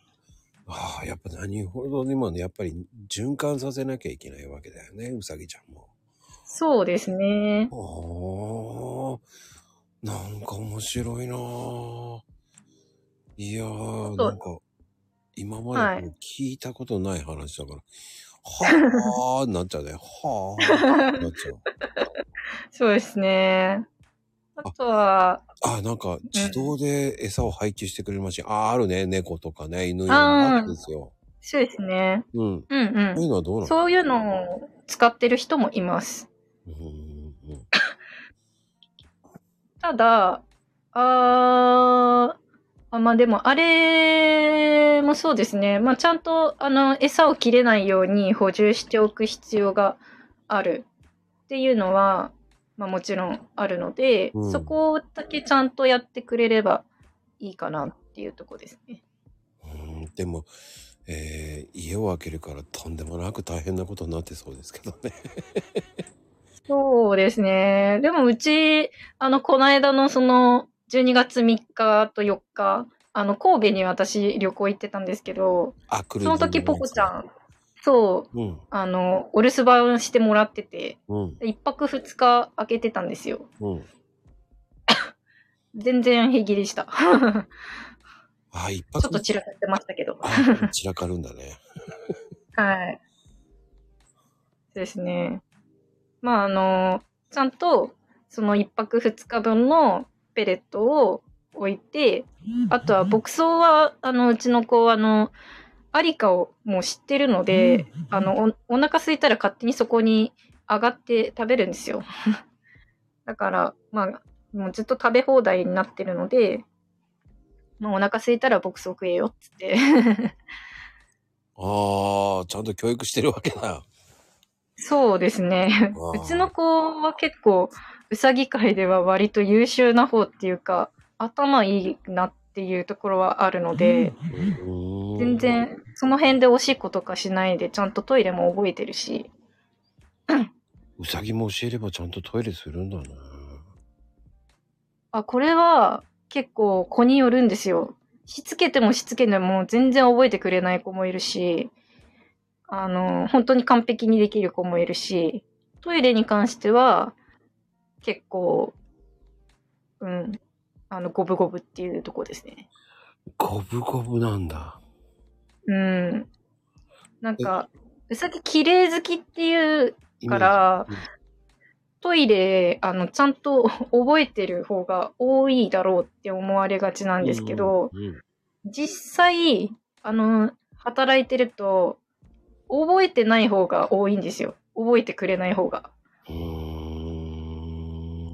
でどんなになんかこう、なんだろう、トイレを、こう、匂いつけさせて、あの、一週間とかわざと放置して、覚えさせようとしても、覚えてくれなかったりとか、あとはトイレの容器が嫌で、なんか、やるとこやるとこに移動させても、それを避けるかのごとく違うとこでやってったりとか。おーいやー、ちょうどいい時に上がってきてくれた富士ちゃん。こんばんは。な、こんばんは。あ、こんばんは。ちょっとねはじめ、まして。はじめまして。あの、部屋に、ね、はい。あの、開放しきってね、うんうんうん。ここに行ったんですか？なんて言ってるけど、ああ、そうですね。うちの子はもうずっと、あの、小さい時から放し飼いなので、あの、旅行に行った時限定で放ってたわけじゃないんですね。ああ、なるほど。うんへえ。普段から慣れさせてたってことだよね、要は。そうですね。うちの子は、ケージで過ごすっていうのが嫌いな子で、本当に出して出して出してっていう子なので、逆に閉じ込めてる方がストレスになるので、はうちの場合は放し飼いにしてるんですね。で、あの、うちの子は、まあ、幸運なことにトイレをちゃんと覚えてくれた子なので。あの、その辺でされることもないので、うん。あの、全然気にせず、自分が働きに出てる時も、話し飼いでやってます。あの、い犬とか猫とかみたいに、はい。用意してあるってことですか？そうですね。ペレットは、あの、自分が、あの、基本的には帰ってきた時に、ちゃんとあげる感じにはしてるんですけど、牧草はもう食べ放題にしていないと、あの、それこそ体調を崩してしまう原因の一つになってしまうので、牧草は勝手にあの、食べれるようにしてあるので、全然大丈夫って感じです。うんだペレットっていう餌は餌であげるけど、牧草はもう好きに食べなさいって感じなんだね。そうですね。まあ大人の子はそういう配分になってます。でも、食べたいペレットって何でできてん？あ、かさちゃった。ペレットって何でできてるんですか？ペレットは、あの、基本的に牧草をすりつぶしたもので、あの、つなぎに大豆が使われてたりします。小麦粉を使われてるところもあるんですけどうん、小麦粉はあんまり摂取してしまうと、あの、うさちゃんの体に良くないので、大豆を使ってるところを、まあ、あの、なんだろう、よく見て購入される人とかいますね。ええー、え餌も大事なんだね、やっぱり。そうですね。ううんじゃああれなんですね。ペレットだからって、あの、カロリーが高いとか、はい。特別そういうわけではないんですね。あ、でも、ペレットにもいろいろあの？あのーなんだろう。やっぱ、うさちゃんってグルメなし、あとは、年齢によって、どんどんどんどん、あのー味を占めていくので、美味しいものしか食べていかないっていう風になるパターンが多いんですね。生意気になってくんだ。そう。舌が超えると、あのーまずいものを食べなくなるんですよ。生意気だ そう。だから、小さい時は、まあ、質素なものも食べてても、な。うん。なんか、こう、なんだ、成長して、いろいろ美味しいものを食べて知っていくうちに、これまずいから食べないって言って、食べなくなっちゃううさちゃんとか結構いたりするので、まあそういう時用に、まあちょっと甘めの蜂蜜とか、人参が、あの、こなんだ、練り込まれてるやつとか、リンゴフレーバーになってるとか、そういうのもあったりします。ええじゃあ、あの、普通に人参とか、はい。リンゴとか食べさせちゃいけないんだね。あのー食べさせてもいいんですけど、量を本当に間違えないようにしないと、本当に糖分の取りすぎて太ってしまったりとかするので、はい。さつまいもとか食べさせちゃいけねえんだね。さつまいもはダメですね。でんぷんダメなんで、はあ、そう。じゃがいもとかもダメです。イメージ変わるわ。はい。そうになんですよ。人参ってやっぱり好きなんだ。人参は割と好き嫌いが分かれます。好き嫌い分かれるんだ。なんかイメージはもううさぎ行ったら人参ってイメージが多いんだけど。そうですよね。結構そこも結構びっくりされる人多いんですけど、うん。あのーなんだろうな、乾燥した人参は食べるけど生の人参は食べないとか、両方好きだし、葉っぱも食べるっていううさちゃんもいれば、うん。うん。なんか、葉っぱは好きだけど、あのー実の方は嫌いとか、そういう、子によって違いますね。ほう。びっくりだな。人参キャベツあげるっていう人もいるしね。ね基本的にね、やっぱうさぎイコール人参とキャベツみたいな感じでうん。ね、思われてる方が多いので、え、そうなの？みたいな反応されることが多いですね。間違ってるんですね。そうですね。うん。うん絵本とかのイメージですかね。いや、本当に、なんかピーターラビットのイメージですよね。ああ、ピーターラビットのあれがいけないのか。もう俺それでそうそうそうついちゃってる。そう、ピーターラビットだ、ピーターラビットだって結構、やっぱ立ち耳の、こう見ると結構お客さん言うんですけど、うん、ピーターラビットではないっていう。うんピーターラビットって言ってもあれはね、物語の世界ですよって終わりだもんね。そうですね。うん。そうなんですよ。あれのイメージが強すぎるんだよな。そうですね。そう、そのキャラクターが結構、やっぱ、あの、求めてくる方も言われる人が多いので、まあ、ダメなわけじゃないんですけどね。うん、うんそうか。富士ちゃん、なんか聞くとこありますか？野生のウサギって何食べてます、はい草しか食べないんですか？木の実とまあ、か。葉葉っぱとか、あと、木の皮とか、枝とか、まあ、木の実を食べる場合もありますね。そんな感じです。木の皮なんか食べるんだ。そうですね。あの、うさちゃん普通に、あの、家で飼ってる、あの、うさぎでも、木のおもちゃとかっていうのは売られてたりするんですよ。うんうんうん。あるあるあるある。見たことあるある。そう。で木のおもちゃで木でかじって、まあ遊んだりとか、そういうのもあるし、あのー普通になんか、なんだろう、牧草は食べないのになんか木かじって食べてるみたいな子も中にはいたりしますからね。う んじゃあ、ある意味、えそうはい。どうぞどうぞ。そういう子って木をはい美味しいと思って食べてるんですか、そうは歯がそうです伸びるからね。硬いものをかじうーん。まあその子は木の味が好きなんでしょうね。うん。じゃあ、その辺の小枝を持ってきて食べさせてればいいって感じか。うん、そうですね。まいやあ、それでもいいと思います。安上がりだな、それだったらね。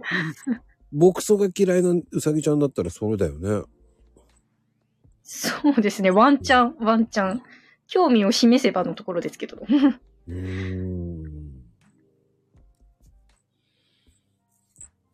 40年前とはえらい違いだって言ってますよね。いや、ほんとそうですね。うん。なんか、うん、昔は結構うさぎ、なんか、海外しくお世話っていうよりは野放しみたいなうんうん。感じで、なんか勝手に食べるでしょみたいなイメージが強いと思うんですけど、結構ちゃんとお手入れとかケアとかしないと、まあ、難しい動物なので、うん。今はちゃんとお世話しましょうねっていう流れになってきてますね。うーん、深いなぁ。はい。深いです。真面目に1時間ぐらいは、うさぎちゃんの話、すごいよね。なかなかないよね、こういう話って。うーん、そうですね。いや、うん、いや、面白い。聞いてて面白かった、なんか。ありがとうございます。いや、この番組でこんなにうさぎのこと聞ける番組ないからね。他の番組でもね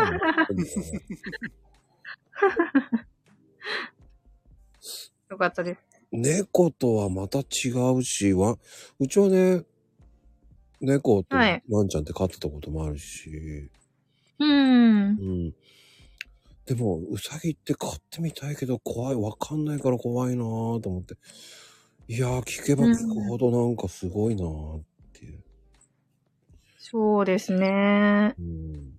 うーん。まあ、そうですね。うさちゃんは、そのやっぱり、なんだろう。うーん。体調を崩したりすることがやっぱり多いので、その辺とかをちゃんとうん。理解できる人。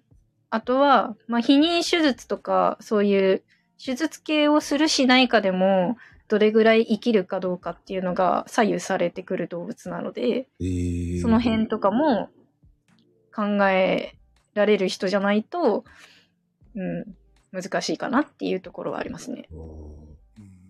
で、あの、うさぎと猫とか犬とか共存できるんですか？ああ、共存してる人もいます。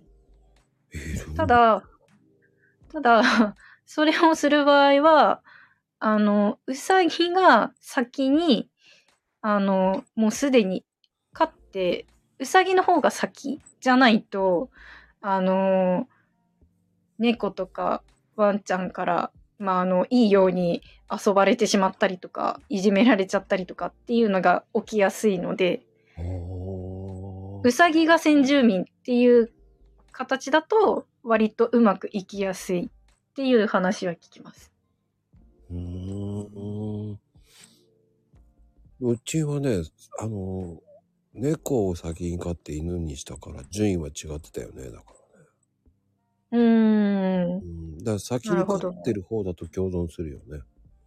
そうですね。うん猫がやっぱりワンちゃん後からだと、ワンちゃんが先でい猫が後となると、うん。ちょっと違うもんね。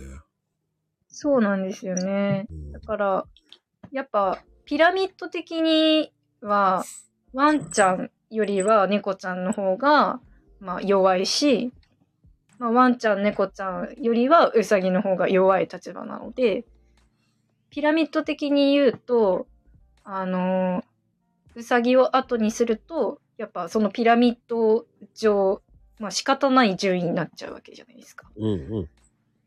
そうすると、やっぱ弱い立場になってしまうので、それを逆にすればうまくいきやすいっていうのはありますね。ああ、じゃあうさぎ先輩になっちゃうわけだもんね。そうですねう。さぎパイセンになるもんね。そうです。どうもパイセンになるもんね、そうしたらね。そうですね。何でしょうね。でも、どっちかっていうと、うさぎちゃんはね、7歳しか生きれないからね、ワンちゃんが後になるからね。うーん。まあでも最近は結構やっぱうさぎの住環境がだいぶ整ってきている影響で、あの伸びてるんですよ、寿命が。おなので、長い子で15歳とか、ー。15もそれぐらい生きる子もいます。うまく飼えばそこまで生きるんだね。すごい。そうですね。うん。そういう子もいます、中には。藤ちゃん的にあとは何かありますか？ちょっと聞きたいっていうの。ああの犬だとね、はいあのテンション上がるとあの、はい。はあはあ息が荒くなったり、尻尾をすごいうん振ったりとかってあるじゃなはいいですか。はいはいはい。はい。に当たる行動っていうのはウサギにはあるんですかね？ありますあります。あの、感じですかあの、さっきも言ったように、プップップップップッってこう鼻を鳴らしながら、あの、すごい大運動会、あの、走り回って、ひねりジャンプしたりとか、そういう感じですね。ひねりジャンプすげえ。ひねりジャンプ。あの、急に運動会始めますから。いきなり、いきなり、え、どこでスイッチ入ったのって思うぐらい、いきなり大運動会が始まって、さーって走り回って、で、なんかすごい、なんかぴょんぴょんぴょんぴょんジャンプしながら走り回ったりとか。そうなってる時はすごいテンション上がってて、ヤッホーみたいな感じで走り回ってます。その時、ひねりジャンプの動画はないんですか？ああの い、ほんと、いきなりすぎて、あの、ね、ビデオ回す時間がないんですよね。いや、もし撮れたら、ぜひツイッターにアップしてください。ああ、はい。ぜひぜひ。あの、YouTube で見ると、ひねりジャンプってあるんですよ。あ、ありますあります。えー結構あるあ、るツイッターのうさ界隈とかだとなんか宙に浮かんでるうさぎとかそう。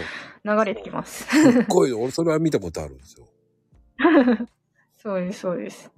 ひねりジャンプは聞いてびっくりしたことあって。はい YouTube とかに結構ね、最近載ってますよね。ひねりジャンプする。そうですね。結構乗ってますね。これずっと撮ってたんだろうなと思う。いや、本当に、本当に長い時間撮ってないと、そこまで記録できるのないんで、うん、相当なんかもう、あの、力入れてやってるんだなっていう。えーうーん。急急にスイッチが入った感じになるんですね。あ、そうですね。急にスイッチ入入ります。そのタイミングがわかんないでしょ？だから。タイミングわかんないですね。だから、あの、夜、私が、あの、じゃあおやすみって言って、寝て、あの、だいたいポコちゃんは、あの、私に生活リズムを合わせてくれるので、私が寝ようとすると静かにしてくれるんですけど、なんか、たまになんかこう、あの、謎にハイテンションの時があって、私が布団に入って寝ようとすると、いきなりシュパパパパパパパパってこう、スイッチ入っちゃう時とかあって。困るねす。ると、そうすると、おお、始まった、始まった、みたいな感じで。はい。騒がしいな、みたいな感じで。騒がしいなって寝ちゃ寝ちゃうんだ。元気だな、みたいな感じで。寝ちゃうんだね。思いながら寝てます。すげえ。はい。面白いなぁ。ね ふじちゃんありがとうございます。いえいえ。ありがとうございました。ありがとうございます。いや、面白い。いや、富士ちゃんはね、結構、うさぎ、ちょっと聞きたそうな感じだったからね、ちょっとあげちゃった。ああ。あ、いえいえ。ありがとうございます。面白いね。でもそうやってなるとね。やっぱ昔ねの飼い方と今の飼い方、もっと思ってたのと全然違うからね、思ってたやつと。ああ、もうだいぶ変わってますね。変わったわ。うさぎの存在って面白いね、聞けば聞くほど。いやー、本当に面白いですよ。うん。あの、本当に奥深い、あの動物だしう、んうんうん。うん。やっぱり、愛情を注げば注ぐほど、愛情は返してくれるので、はあ、うんそこも、うん。はなんかいいですね。私、私とポコちゃんも、あの、初期の頃は、うん全然、あの、触らせてくれなくって。触らせないんだ。はい。もうなでなですらさせてくれなくって。なので、あの、こっちは触りたいけど、あっちが警戒心を持って、寄ってはくるけど、触ろうとするとヒュンって逃げていくみたいな感じで、なかなか触らせてくれなくって。うんでもやっぱり、いざとなった時とか、やっぱ触らないと病院にも連れて行けないし。あの、お手入れとかもできないじゃないですか。うんうんうん。だから、そういう意味でも、やっぱり触れるようになっておかないとなって思って、まあ、どうやったら触らせてもらえるかなっていうところで、いろいろ試行錯誤して、まあ、最終的にやったのは、あの、布のボールのおもちゃが、あの、うさぎ用に販売されててあるんですけど、うんうんうん。それで、なんか頭撫でられるのはすごい好きだったんですよ。ほそうー。なんか、触り心地が好きだったのか、こう、すごい好きで、それはすごい、あの、頭とか、なでなでさせてくれてたので、それを使ってまずは、撫でられるっていうことを慣れてもらって、で、それに慣れてもらったところで、そのボールからさりげなく自分の手にスッて変えていくんですよ。ああ、そういうことか。そう、すり替えて、スッてすり替えて、で、そうすると、なんか、最初のうちは気づかないで撫でられてて、で、途中で、え、なんか知らない手になってるみたいな感じの反応するんですけど、そうなったらそうなったで、まあ、なんだろう、徐々に徐々にその感覚を慣れさせていくっていう感じで、あのー根気強くやってると、あのー撫でる感覚っていうのを覚えてって、あ、手で撫でられても大丈夫なんだっていうのを、うさぎが、あの、学習していくので、そうすると、撫でさせてくれてる。ああ、くれるようになるいきなり撫でるなんて行為は自殺行為なんだね。そうですね。特にあの、警戒心が強い子に関しては、あの、ストレスになってしまうので、うんそういうところを、あの、うさちゃんのペースに合わせながら、長期戦で仲良くなっていくって感じですね。うんちょっとまゆみちゃんが言ってるのは、ペットショップのうさちゃんと野生のうさちゃんは違うかなって。これは絶対違うと思うよ。そうですね。違違いますね。まるっきり違う。野生の犬と野生の猫も違うよ。これは違うよ。違うに決まってるでしょそうですね。うんうさぎちゃんだって結局警戒心めちゃめちゃ強いからね。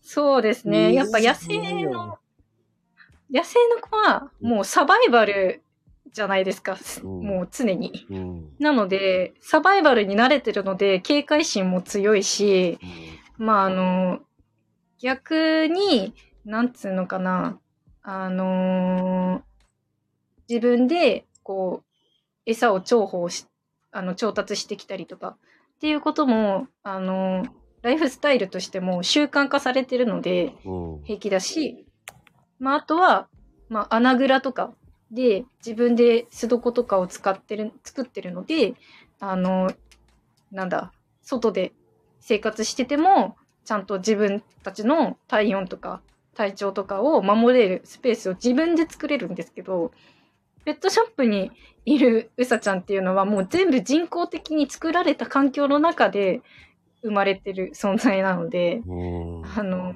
野生界で生きていく術っていうのは持ってないんですよ。だから、あの、家から脱走してしまったうさちゃんとかは、あの、運よく保護されれば、長い、まあ、うまく人の手に渡って長生きできるけど、それがうまくいかないパターンは、ほぼほぼなくなります。うんそうだそうですよ、まゆみちゃん。こんばんは。こんばんは。あ、こんばんは。いやそのね、野生のを聞きたかったのは、うちの近所の人が野生のウサギを拾ってきて、あらまあ。飼ってる、飼ってた人がもう今は多分いなくなっちゃった、亡くなって。うん。やっぱり、あの、手作りの、ね、柵を作って、はいは外でうんうん。飼ってたけど、うんうん結局何を食べるのかとかがはい。よくわかんなくて、うん。うん。なんかね、何でも草を食べさせちゃったみたい。ああ。やっぱり食べちゃいけないものがあるんだよね、きっとね。そうですね。あの、草の中にも毒持ってる草とかもあったりするので、うん。その辺ちゃんと知識がないと、そういう毒草あげちゃったりとか。ああ、毒草を食べさせちゃってた場合もあるってことだよね。ね、もうそこら辺にほら生えてるやつをやあげちゃったみたいなのよ。生えてるやつあげちゃダメだろうん。そう、結構、うさちゃんが、まあ食べる、まあ野生に生えてる、うん食べる、まあ野草で平気なのは、タンポポの葉っぱとか。タンポポ自体は平気。あとはクローバーは平気。あと大箱は平気ですね。だけど、そのクローバーにすごい似てる、あの草でカタバミっていうのがあるんですよ。あ、言葉目聞いたことは聞いたことある。カタバミは毒持ってるんですね。ええあれ、確か見た目がすごく似てる。似てるよね。あのそう植物でしょちょっとギザギザになってるやつでしょあの。うんうんうん。そうそうそうそうあ。れ、あれ、だから俺、あれ、四つ葉のクローバーだって言ったら怒られたっけ？違うよって言われたもんね。そうそう、カタバミは、あの、三つ葉なんですよ。四つ葉じゃなくて。三つ葉で、まあ、割とちゃんとなんかハートの形してるちっちゃい葉っぱあなんですけど。それを間違えてあげちゃうと、やっぱ毒入ってるんで、体調崩しちゃいますよ。ダメなんだね。知らないと。だからこうね、囲ってはいそこの、まあ、生えてるものを食べてたわけよね。うん、だからそれが多分クローバーで、あ、それなはいら食べるんだと思って、多分そう取ってきたのが型紙だったのかもしれない。うーん、そうですね。うちの子たちがまだ、ね。そうそう、小さかったからよく見に行ってたのよ。うーん。ね、近くで。で、ある日、はいはいほら、亡くなってたから、すごいショック受けて帰ってきた記憶があああ、そりゃそうだよる。ね。うんそうですよね。知らないと怖いねう。んいや、ほんとそうですね。うんでね、その飼い方とかも知らない、本当に野生ののうさぎさん捕めちゃ、捕まえちゃったからさ。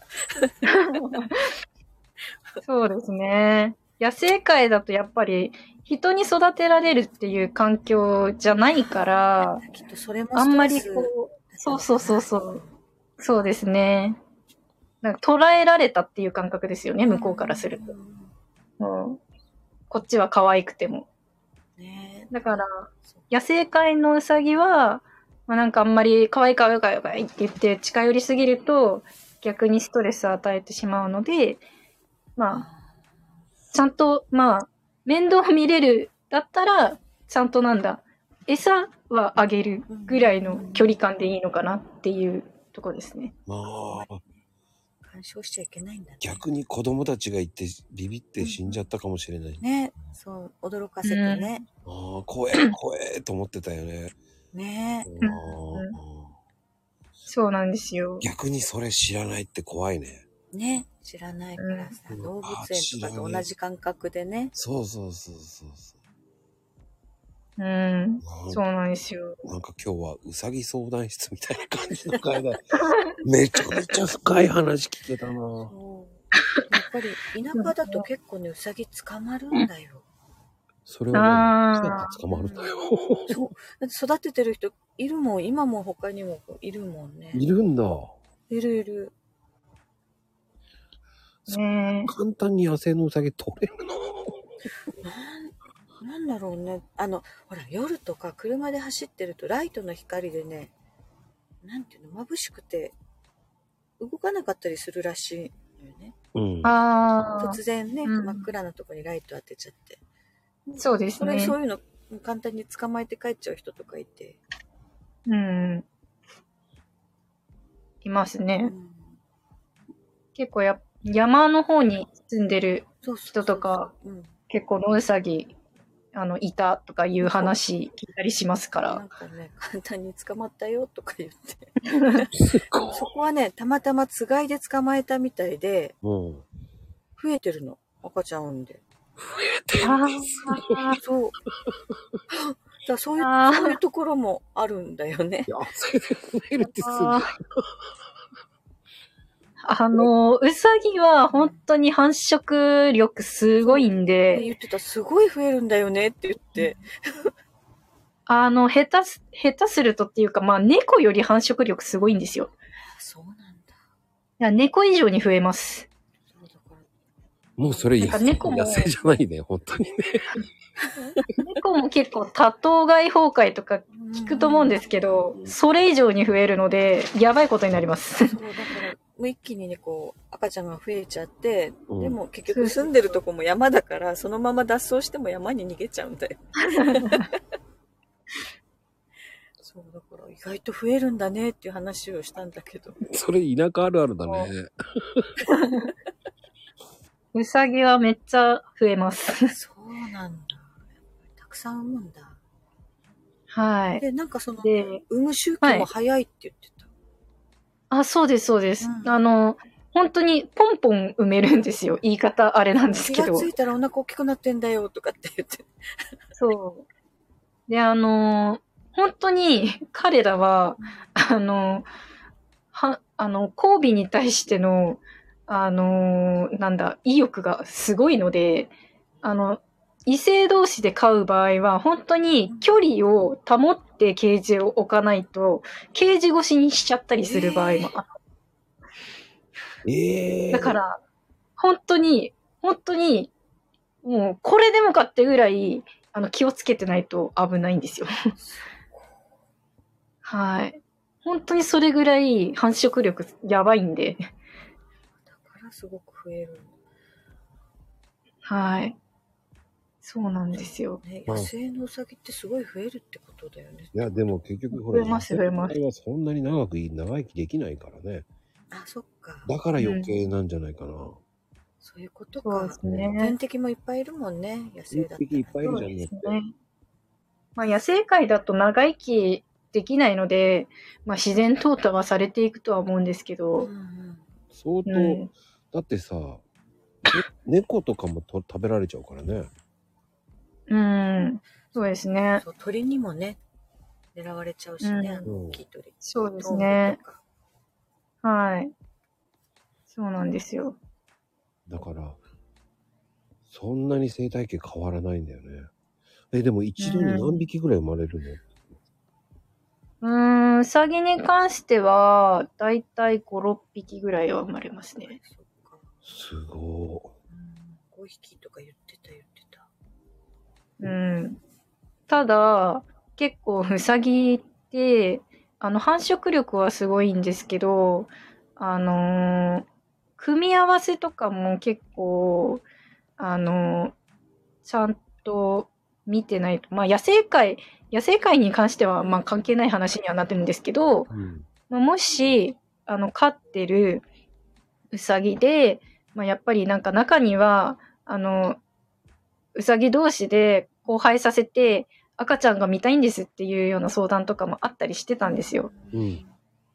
けど、それをやるには知識も必要だし、組み合わせもちゃんと、あの、正しい組み合わせで交配させないと、奇形が生まれちゃったりとかするので、そう、かなり難しいんですよ、うさぎの交配って。ブリーダーってえーはい。なので、素人が簡単に、可愛いから産ませたいんですって言って、あの、繁殖をさせるのは、すごい自殺行為っていうか、もう本当危険行為なので、やめていただきたいところではあります。ああ、じゃあもう、下手にやっちゃダメだよね、と思うよね。金儲いや、けだと本。当に。だからそうなんですよ生まれてすぐ亡くなっちゃったりするのもそういうことなんだろうか。そうですね。そういうのもあるし、あの、病気になるリスクが高い子が生まれちゃったりとか、生まれてすぐそういうのがにバタバタって亡くなったりするんだよねっていうのも聞いたから。うんうんうんそうそうそう。それでは、やっぱりそういう知識がないままに適当にやっちゃうから、そういう子が生まれるんですよ。ねでも理由知らないからね、なんでだろうって終わっちゃうんですよね。そうそうそううんそうなんですよ。そりゃそうだよね。なんでだろうでなっちゃうよね。そう、なんかね、うん病気かなとかそんな感じだもんね。うん。そう。そうか。知識がなくて飼うって罪だね、ちょっとね、そういういやこ、と。それは罪だね。ねうん知らないでやるっていうのは良くないもん。ただただ可愛いからとかってね。うん。いや、本当にそうなんですよね。まあやっぱ、働いてたからこそ、うさぎの魅力っていうのも、可愛いところもたくさん知ってほしいし、あの、飼いたいねって言ってもらえるのはすごい嬉しいことなんですけど。だけども、ちゃんと、なんだろう、可愛いだけじゃないところもあるんだよ。生き、生き物だからっていうのは、うんやっぱ知ってほしいところで。はい。すごいな今日はなんか、めちゃめちゃためになる話を聞いて。なかなかね、自分で飼おうっていう域うんに、やっぱり勇気がない動物だよね、ウサギとかってやっぱりその、知らないから。うんそうそう、そしてそうですねそしてさ、こう、そうそう、サンちゃんもいいこと言うけど、たまにはね、うんうんうん。人のままだけじゃね、育てるのは本当責任問題もあるし。そう見て可愛いないや本当はに思うけどね、やっぱりね。うん。うん。そうなんですよ。には飼えないよね、本当。うん。やっぱり、ど動物すべてに言えますけど、やっぱり人間のエゴじゃないですか。可愛いから育てたいっていうのは。エゴだね。彼らは、そう、彼らの生活の中には人間っていうのはもともと組み込まれてないので、うん、人間のエゴで飼いたいって言って、まあ、一緒に暮らすわけだから、じゃあその分ちゃんと育てなさいよ。ちゃんと面倒見なさいよっていうのは、最低限人間が取るべき行動だとは思うんですよ。人と一緒だよね。相手のこと知らなきゃいけないよね。付き合うってそうなんですなったら、その人とそのウサギと。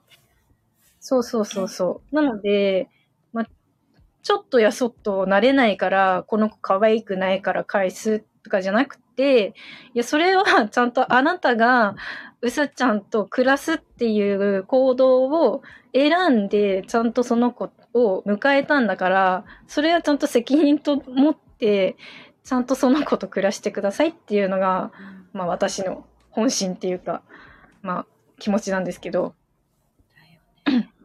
そう。どうやったら快適にね、過ごしてくれるかって考えなきゃいけないよね、やっぱりね。いや、そうなんですめちゃくちゃ大事だよ、それは、ほんと。ね。うんやっぱり、そう、動物が人間にもたらしてくれる幸せっていうのもあるじゃないですか。うん。癒しだったりとか。うん。可愛いなっていう気持ちとかもわかるし、そ私も、うん、その気持ちはわかるので、全然そういうところに関しては、あの、全然、なんだ、否定するつもりはないんですけど、やっぱりその分、あの、ちゃんと、犬にしろ、猫ちゃんにしろ、うさぎにしろ、やっぱり、共に暮らすっていうことは、その子の生態をちゃんと理解してないと、何かあった時にその子を守れないし、う。うんうんうんうん。やっぱね、一緒に暮らす限り、そこは飼い主としての当たり前の責任なので。大事だなぁ。まさかこんな真面目なね、話の回になるとは思わなかったぐらいな。それは本当ね動物だけじゃなくて人と暮らすっていうのも同じだなと思ってそうそ今聞いうてた。そう。いや、そうですね。うん本当そうだと思います。そうそう。人の共共存共栄ってうんいうのが、うん本当にこのテーマに深いよね、すごく。一緒だ。ね、一緒に暮らすってことはそういうことだよなって今聞いてて思った。うん、そうですね。うん愛にね、勝っちゃいけないなっていうのもわかるし。うんうん、そうなんです。うさぎって俺、はいごめんなさいね。そこそこ簡単に買えるものかなって思ってうん、ああ、て。でもなんかね、うんそんな感じがしするよね、ペットショップで見たとき。うん、見たときにそうですよね。それがうんここまで、ああ、全然不軽度、ちょっとまあ、っていうのが、本当に、なんだろう。いや、簡単にじゃねえなって思う。うんうんうん。うん、うん、これを聞いてもらわないと、やっぱり、か、これを聞いて勝ってくださいって言いたいもんね。ありがとうございます。言葉でね、コミュニケーション取れないんだからね。そう。それ、うん富士ちゃんが一生懸命ちゃんと見てあげ、ないと。富士ちゃんが言ってくれてるもんね、そうやってね。うん。うん、そうですね。そう。だけど、あの、相手は、うさちゃんは人間の言葉、あの、喋れないですけど、でもやっぱりこっちが、あの、話しかけると、それだけやっぱり、ちゃんとあの、なんだろう、理解してるまでは言えないですけど、感じてくれるんだね、やっぱり。そう、感じてくれてるんですよ。うんうん。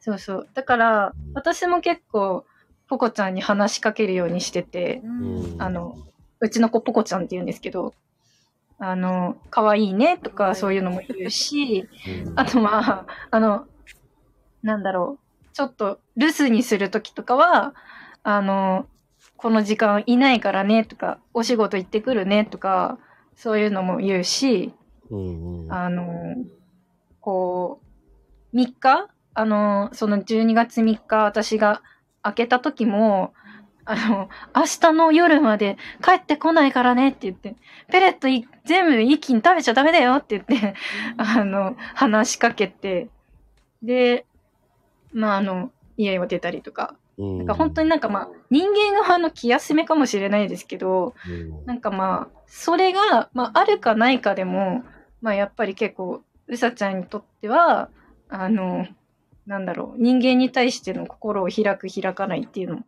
ったりするので、うんそう。深いね、そうやって聞くと。うん、そうですね。なんとも言えない面白さを聞けたら。なんか愛情は伝わるんだね、きっとねい。や、伝わるよ。ね。う。うんん。そうですね。やっぱ、こう、一緒に長くいればいるほど、まあ、心開いてくれてるなっていう感じはあるし、うん。あとは、やっぱあの、病気をした時に、ちゃんとお世話をしして、したかどうかっていうところでも夏気度は変わるので、そうね。うちの子も、あの、一回死にかけたことがあって、体調崩して。えーあの、うさぎって、あの、お腹を崩すことが結構病気の種類として多いんですよ。で、えっと、毛球症っていう病気が結構多くって、で、それは何の病気かっていうと、あの、うさちゃんって綺麗好きで、基本的に、その、お風呂に入れたりすることがないので、自分でこう毛を舐めて綺麗にするんですね。うんうんで、関門期っていうのが年に2回うさぎあるんですけど、関門期になると、まあ、毛が抜けるので、舐めてる時に体内に取り入れてしまう毛の量が多くなるんですよ。うん。うん。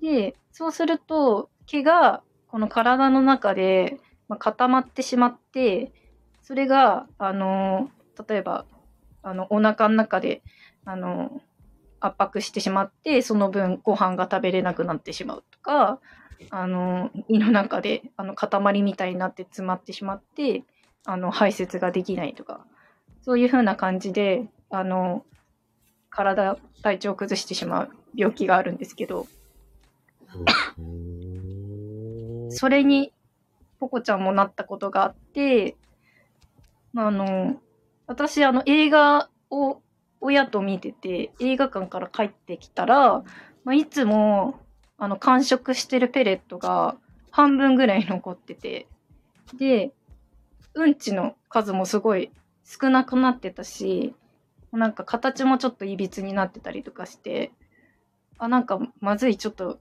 やばいかもって思って、駆け寄ってみたら、本当に体温がもう、なんか氷のように冷たくなってたんですよ。いや、まずいって思って、これ死んじゃうかもしんないって思って、もうそこからもう、夜の時間帯だったので、かかりつけの病院がもう閉まっちゃってたので、夜間の病院探して、夜間病院に連れてって、で、でも夜間病院って、うさぎ専門で見れる病院ってほぼほぼないので、なんか総合医みたいな感じの人はいるんですけど、うん。専門的な人はいないので、あのそまあ、あんまり専門的なものは求められないんですけど、まあ、ただ何もしないよりはいいので、うん。とりあえず連れてって、でもそこで、やっぱりかなり体温が低いので、まあ、ちょっともしかしたら、あの、乗り越えられないかもしれないので覚悟してくださいって言われたんですよ。うん。もう、超高級で、病院で、もう大の大人がもう超高級して、もうバンバンバンバン泣いて、もうダメかもしれないって思って、もう超泣いたんですけど、でも、家に連れて帰って、でも、諦められないし、もう死なせたくないから、もうずっとその夜はもう、もうなでなでして、死んじゃダメだよ、死んじゃダメだよって言って、ずーっと励まして、で、それで、翌日、まあ、うんちが出たんですよ。えー排泄できて、で、それで、ちょっと食欲も、あの、戻ってきた感覚があったんですね。うん。そう。でもまだちょっとここで油断はできないなって思ったので、翌日まあたまたま仕事も休みだったので、うん。ちゃんと次はあの専門に見れる病院に連れてって、で、そこで点滴とか、あの、栄養剤とか、あの、入れてもらって、そこで全回復したっていう感じだったんですね。あ、やっぱり専門医がいないとダメだね。うんそうですねやっぱ専門医じゃないと、あの、見れない範囲が多いので、それも知っとかないとダメだね。いや、本当そうです。うさぎとかってやっぱり特殊だよね。うん、特殊犬とかだよ猫はね、見てくれるとこ多いけどね。そうですね。うん。大事だね。そういうの知ってるか知ってないかだね。いや、本当に、そうですね。買うときにそこまで考えないといけないね。ちゃんと見てくれるところがあるかどうか。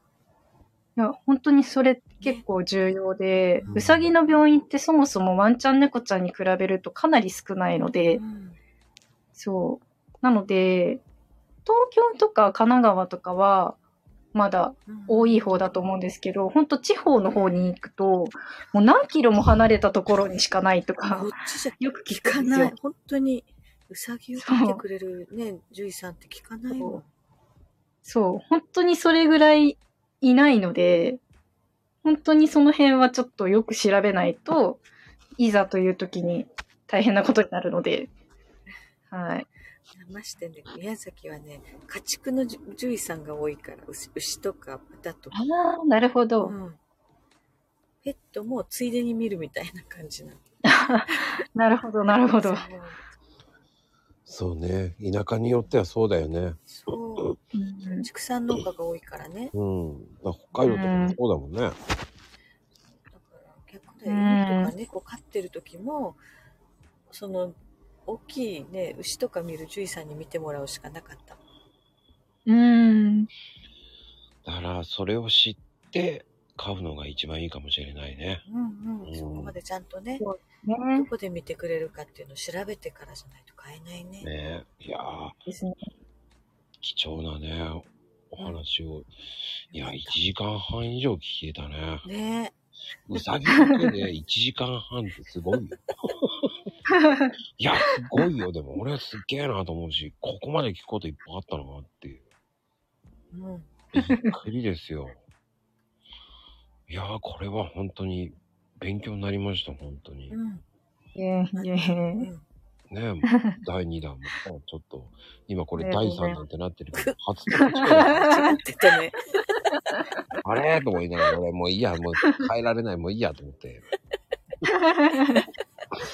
まあ、これ後で差し替えますけど。いやー、でもよかった。面白かった。う聞けてよかった、本当。ーん、ゲーム面白かったですよ。うん。いえもこんなんでよかったですか？大丈夫ですか？いや、もっとね、聞きたいこといっぱいあったんだけどね。次だね。うん。第2弾を楽しみにして。ないよ、いいだよ、これ、と思ったよ。三第3弾じゃないんですよね、。書いてあるからね。初なん初回で。です初回なんですよ。ごめんね、俺のミスで。本当に初めましてだよね、と思そうですったらね。今日やっと初めて繋がったんだよ。ねもう本当いえに。いえ。本当に、かおりちゃんごめんね、と思いながら。はい、いえいえ大丈夫です。おいらも間違えるんだよ。でもね、こうやって話ができてよかった、本当に。うーん。いやー、本面白かった。当に楽しかったです。いやーではね、本当に遅くまでありがとうございました、本当に。あありがとうごいえいえ、ざいました。こちらこそ、はいありがとうございました。かおりちゃん、あの、次も出てくださいね。お願いします。ぜひぜひ、はい。ありがとうございました、皆さん。はい。いやー、皆さん遅くまでありがとうございました、本当に。はい。ありがとうございました。ああ、もうね、皆さん、ね、ここちゃん、いっちーね。あら、羽猫さんもありがとうございます。ね、富士ちゃん。ニーナちゃんね、もう。あ、独り言チャンネルさんね、ありがとうございます、本当 私でしょ、それ。あ、岡田さん、まだ起きてたんですね、岡田さん。へいちゃんでしょ、それ。あ、えいちゃんでしたね、もう。目が読めねえやってなっちゃいますけどね。はい。てなことでね、皆様本当ありがとうございました、本当に。あ、富士ちゃんもありがとうね。はい。はい。あ、で、かなこちゃんは寝落ちかな、たけちゃんとかなこちゃんね。で、ここちゃんもかろうじて起きてるね。一回寝ちゃったのかな？ちゃんと、ね。はい、ありがとう。ではでは、おやすみカプチーノです。はい。ありがとうございます。おやすみなさい。